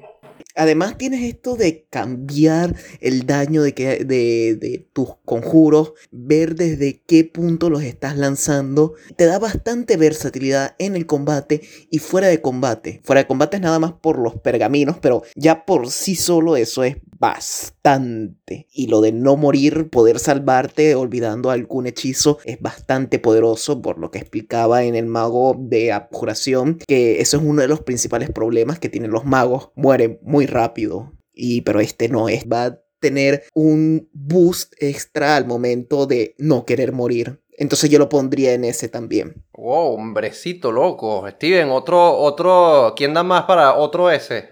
Yo vengo a hacer la manzana de la discordia porque para mí el escribano va en B. Hombrecito loco. Quizás B tirando para A. De hecho, para mí el escribano es mejor que el Blixinger principalmente porque puede hacer pergaminos. La capacidad de hacer pergaminos es muy útil sobre todo a la hora de vender. O sea, tienes una manera, un recurso adicional para sacar plata dentro del juego que no necesariamente sea tener que robársela a los monstruos o un supuesto cofre en medio del bosque que nadie entiende por qué estaba ahí. Por esa parte me parece mejor, además que este es el mago más barato para hacer copias de libros de conjuros, porque los libros de conjuros son caros, porque es, gastar plata y horas por cada nivel de conjuro que tienes en él. Este te lo minimiza por mucho tanto el consumo como el tiempo. Entonces puedes tener un mago que tenga por lo menos tres libros guardados mientras uno nada más tiene una copia porque se gastó toda la plata. En esa parte me parece más un mago divertido para el roleplay, pero lo pongo en B netamente por el rasgo que le permite cambiar los daños elementales. Entonces como, eh, este mago tiene su cosita útil o mejor dicho divertida para hacer el roleplay que es lo de los, los pergaminos, pero obviamente tú eres un mago de combate porque para colmo también tienes tu mente despertada del libro que simplemente te da mayor rango para lanzar tus conjuros. Entonces obviamente tú eres un, un lanzador de conjuros que lo que tienes más distancia y mayor versatilidad del daño. Entonces eres un mago de combate. Magos de combate van en B en mi lista. Ojo, ojo, no, no, no quiero criticarte el espacio, el, el espacio que ocupa el mago escribano en, en, tu, en tu lista, en tu tier list, pero recuérdate que muchos conjuros que puedes utilizar en, en situaciones de, de, exploración o en puzzles, en rompecabezas, te sirve igual que puedas lanzarlos desde el libro y no desde ti. No, no necesariamente tiene que ser para combate. Yo particularmente, en el video en el que analizamos al mago escribano, que salió hace poquito, me divertí mucho con el meme de que esta subclase es el mago que simplemente es más mago. Hace a tu mago más mago. Y en aquel video eso era un meme. Pero viéndolo desde el punto de vista de este tier list, de hecho, que esta subclase haga a tu mago más mago hace que me encante. Todos tus rasgos están pensados para hacer al mago más versátil y todos van majestuosamente bien con ese branding de utility caster del mago. Hace que ser mago sea más barato, copias los conjuros más rápido, puedes hacer pergaminos mágicos, tienes cositas para combate, cositas para fuera de combate. Esta subclase me parece bien redonda y bien, muy, muy bien hecha en general. No le voy a dar una S, porque en S he puesto cosas como el mago de, de, de conjuración, el mago de ilusión, que me parece que están mucho más rotas, pero yo sí le doy al mago escribano una buena A. Y acá, aquí sí es complicado porque creo que tiene tres S, una A y una B. Yo creo que eso termina en S. Sí, yo también creo que está en S. Más porque ahora estoy leyendo y una cosa chistosa los scrolls. El pergamino, cuando lo haces y lo usas, cuando lo usas es de un slot más alto. Estoy dispuesto a darle una A más. Entonces, como es A más, bueno, S, no importa. Ahora vamos a con las dos clases. estas subclases que vienen ahora son bastante particulares porque son las subclases que salen en la guía de exploradores de Wildermuth, Wildbooth o como se diga, que es el libro que sacó Matt Mercer. Esas son clases, son subclases creadas directamente por Matt Mercer para su setting particular. Esto quiere decir que esto, por más oficial que sea, esto no es distinto a un homebrew. Esto es un homebrew. Un homebrew de una persona muy importante para la comunidad, de una persona muy reconocida, pero esto es un homebrew. Son dos homebrews. Vamos a revisar rápidamente qué son el mago cronomante y el mago graviturgo, que son magos que hacen magia de tiempo y magia de gravedad. El mago cronomante tengo que reconocerlo que en términos del flavor de los, de los rasgos, sí se siente bastante como un mago cronomante, paralizando cosas y cambiando los resultados, como retrocediendo y adelantando el tiempo. ¿Qué opinan del mago cronomante? Quiero, quiero, quiero escuchar la opinión de Juan, porque Juan es fanático de los hombrios. Primero, ¿qué? Segundo, esta clase es ok, eh, con la vaina esa de poder paralizar un conjuro en el espacio y el tiempo y guardarlo para después sí podrías hacer la locura esa que se dijo Luis, no 40 veces, porque solo puedes guardar un conjuro a la vez, pero tener un conjuro en tu bolsillo podría ser súper útil y me cae bastante bien. Hay, hay, tantos abusos que se podrían causar con eso porque creo que ahí sí cualquiera puede activar la, la, la perla esa que se crea. Cumple su trabajo al ser, siento yo, una mezcla potenciada de las clases básicas del mago. Tiene habilidades que se parecen mucho a las escuelas básicas, pero obviamente potenciadas con la temática de controlar el tiempo. Y no sé, la dejaría como en un B, porque es buena, son, hacen bien su trabajo, pero a fin de cuentas se sienten como derivadas mecánicas porque son para un mundo en particular. Por su utilidad general y poder no lo encierro en setting específico, aunque la tentación está ahí y está bien fuerte. Pero bueno, ya que se puede hacer. La gente le gusta y lo usa como si fuera material full oficial en vez de pseudo oficial, pero ya, ya eso es otra discusión para otro momento. Como el representante de mi casa, mis reglas, Steven, ¿qué opinas de este homebrew? Para mí el cronomante por motivos similares al de adivinación va en ese. El hecho que tú puedas decirle a alguien, no me importa que saques 20, saca, lanza otra vez, o no, no me importa si pasas o fallas, yo decido, ya eso para mí así de disruptivo, o sea, a quien sea lo pone por encima de la mayoría de la gente, porque ya tú no dependes del azar ni nada, tú eres quien decide todo como un dios ahí supremo por de. Tú eres el azar. Exacto. Y la posibilidad de que, a diferencia de los pergaminos, que tienes que ser un lanzador de conjuros para poderlos utilizar, esta ferita la puede usar quien sea. Tú, te la, tú se la puedes dar a tu guerrero que la usa antes de que pase el tiempo, la duración, y listo. Ahora tu guerrero lanzó un conjuro que tú le diste y lo guardó en esa pelotica durante una hora. Entonces eso también es una ayuda de soporte que, mira, necesito que alguien tenga un conjuro de escudo y no estoy cerca. Ten, aquí está el escudo depositado. Cuando lo necesites, lánzalo. O necesitas una bola de fuego, lánzale que explote ahí. Y listo. O sea, hay maneras de, de, de que esa pelotica termine ayudando más al, al, grupo sin necesidad de que sea el mago quien lance el conjuro en esa parte. Por eso para mí ya lo pongo por encima del resto como soporte en ese lado. Y finalmente, uh -huh. tiene una de las cosas que más me gusta, que este mago por nada más, uno de sus rasgos, no por conjuro, por uno de sus rasgos, incapacita y da velocidad cero a un enemigo. Ya eso es como, men, ya tú estás permitiendo que los demás peguen críticos. Ya, perfecto. Una cosa es estar paralizado y otra cosa es estar incapacitado. Sí, cuando una criatura está incapacitada, los ataques se los hacen con ventaja, pero no le pegan crítico. Crítico es solamente cuando está o paralizado o inconsciente. Incapacitado no da ventaja. Incapacitado lo único que hace es que no puede atacar o tomar reacciones. Y aparte, este rasgo le pone a velocidad cero. Pero igual se merece su S por el hecho de poderle dar un conjuro al día a alguien más en el grupo y por poder determinar los valores en los dados.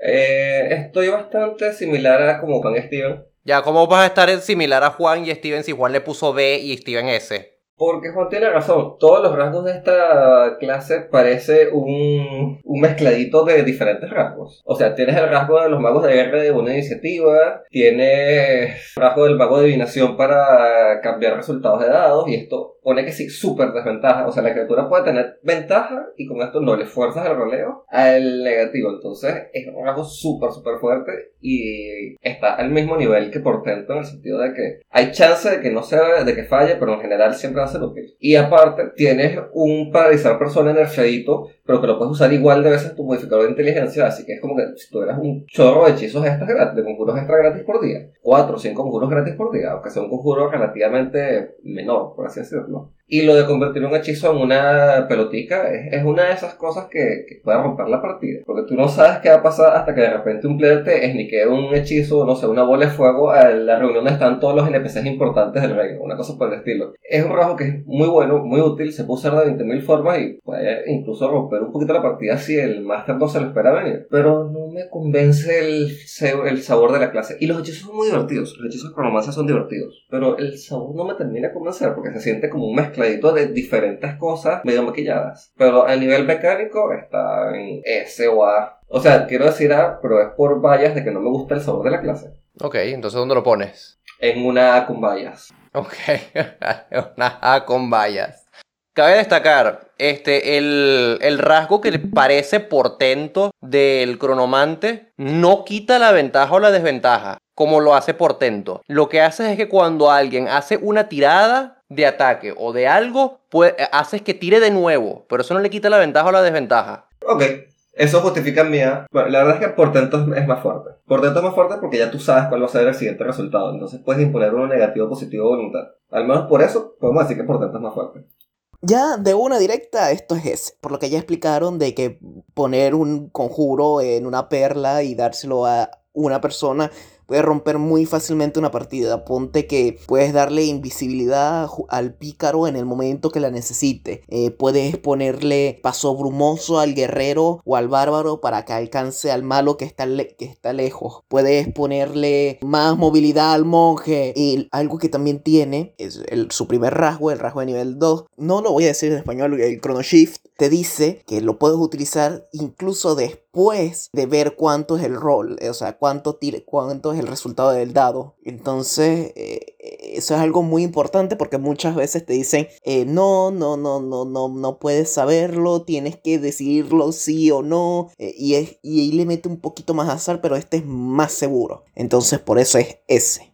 A mí el mago cronomante me gusta. Tiene todo lo que necesitas para sentir ese flavor de mago que manipula el tiempo y el rasgo de nivel 10 que tiene para prestar sus conjuros es bien único y bien interesante. Yo estoy de acuerdo con los demás, me parece que es un nicho bastante, bastante curioso. Mi problema con este arquetipo es que sus rasgos fundamentales se sienten como una especie de collage entre el adivinador y el encantador. Sus rasgos de nivel 2 y 14 son cosas que puedes lograr de forma similar con el portento del adivinador y su rasgo de nivel 6 es como la mirada hipnótica del encantador, solo que ligeramente más mierda y lo aprende en nivel 6 en lugar de nivel 2. Y estas otras dos subclases están construidas de forma como más especializada. Creo que a nivel mecánico el cronomante trata de imitar el potencial del adivinador y del encantador, pero sin realmente ser capaz de llenar los zapatos de esas dos subclases. Pero como cubre los requisitos básicos de utilidad de un mago y tiene cosas puntuales chéveres, yo le voy a poner una B. Una B porque me parece decente, me parece que cumple con su trabajo, pero yo particularmente escogería al encantador o al adivinador por encima de él, siempre.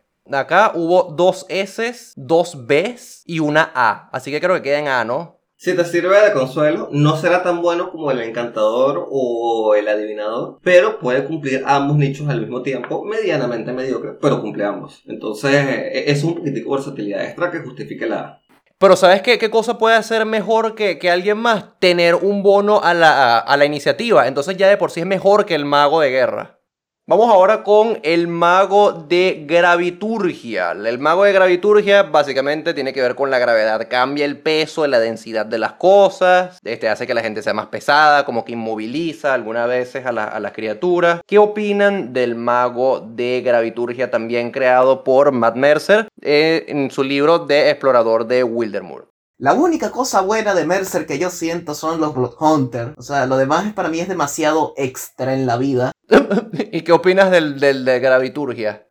El de graviturgia, mm, no sé, hace sus cositas, hace daño, pero no tiene nada de versatilidad casi. O sea, más allá de que puede cambiar el peso de las cosas y darte más movilidad o hacer algo más pesado y situacionalmente ayudarte. Eh, así que yo lo pondría en C porque es me. Y ahora, y ahora Luis eh, canceladísimo por la comunidad por decir que la, la, la, la subclase de Mercer son extra. Bueno, en términos de estar canceladísimo, esta clase...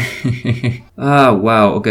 Me gusta lo que hace en términos de frenar y acelerar a las personas. Creo que eso le da un filo interesante a los que quieren jugar magos que son 100% support. O sea, es que quieren nada más tener conjuros de curación, de movilidad, de bufear y ese tipo de cosas para tus compañeros. Poder mover sus velocidades sin tener que usar un conjuro dedicado a eso es bastante potente si me preguntas a mí. Ah, de fuera de eso ser graviturgo no te da ningún tipo de beneficio fuera de combate, además de, ok, vivimos en un mundo bien, bien vertical donde capaz una caída sea mucho más común de lo que pensamos. Y por eso casi que lo quiero lanzar a F, perdón, pero no a F, a um, E porque siento que en un lugar donde todo va a ser plano y subterráneo, fuera de combate vas a ser medio meh en la vida. Y, en combate va a ser, ok, chévere, eres mago y puedes hacer un par de cositas extra de vez en cuando. Así que de verdad que no me llama mucho la atención esta clase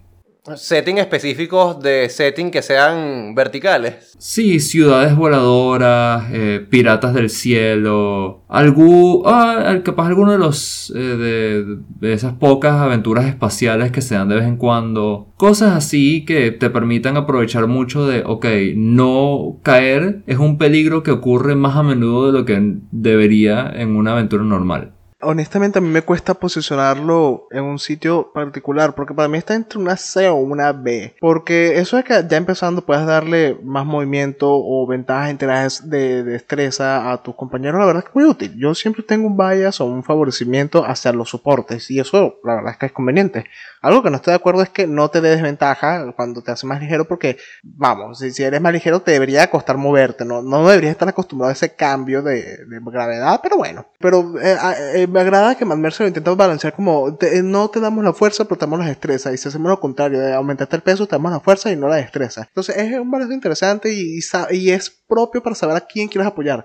¿Quieres apoyar al guerrero? ¡Pum! Dale la fuerza. ¿Quieres apoyar al pícaro? ¡Pum! Dale la velocidad. Entonces me gusta en esa parte. Y adicional a eso, trajo de nivel 6 no lo entiendo realmente, pero los de nivel 10 y el de nivel 14 me gustan mucho por la cantidad de daño que vas a hacer. Primero, vamos a estar claro que todo el mundo me maxea sus personajes, así que mínimo los magos van a tener más 4 como modificador de inteligencia. Todos estamos claros en eso, ¿verdad? Puede ser. Entonces, eh, puedes por lo menos entre 4 o 5 veces al día poder agregarle un de 10 de daño a los ataques de tus aliados, por ejemplo. Dígame por lo menos el del bárbaro o el del guerrero. Entonces, esa parte a mí me parece es, lindo y, me agrada un mago que en lugar de enfocarse, quiero lanzar bolas de fuego, es quiero que mi grupo haga más cosas. No es lo que la mayoría jugaría, no te da particular versatilidad porque algo versátil sería alguien que pueda hacer esto y además también pelear por su cuenta, y no solamente por ser mago, sino porque la subclase te lo permita. Pero esto me gusta, por eso lo, lo, pondría en B. Y Horizonte de Eventos es una vaina súper genial que simplemente la gente por estar cerca tuya, tú tienes un, alguna que le da 2 de 10 de daño. ¿Por qué? Porque existen, porque tú eres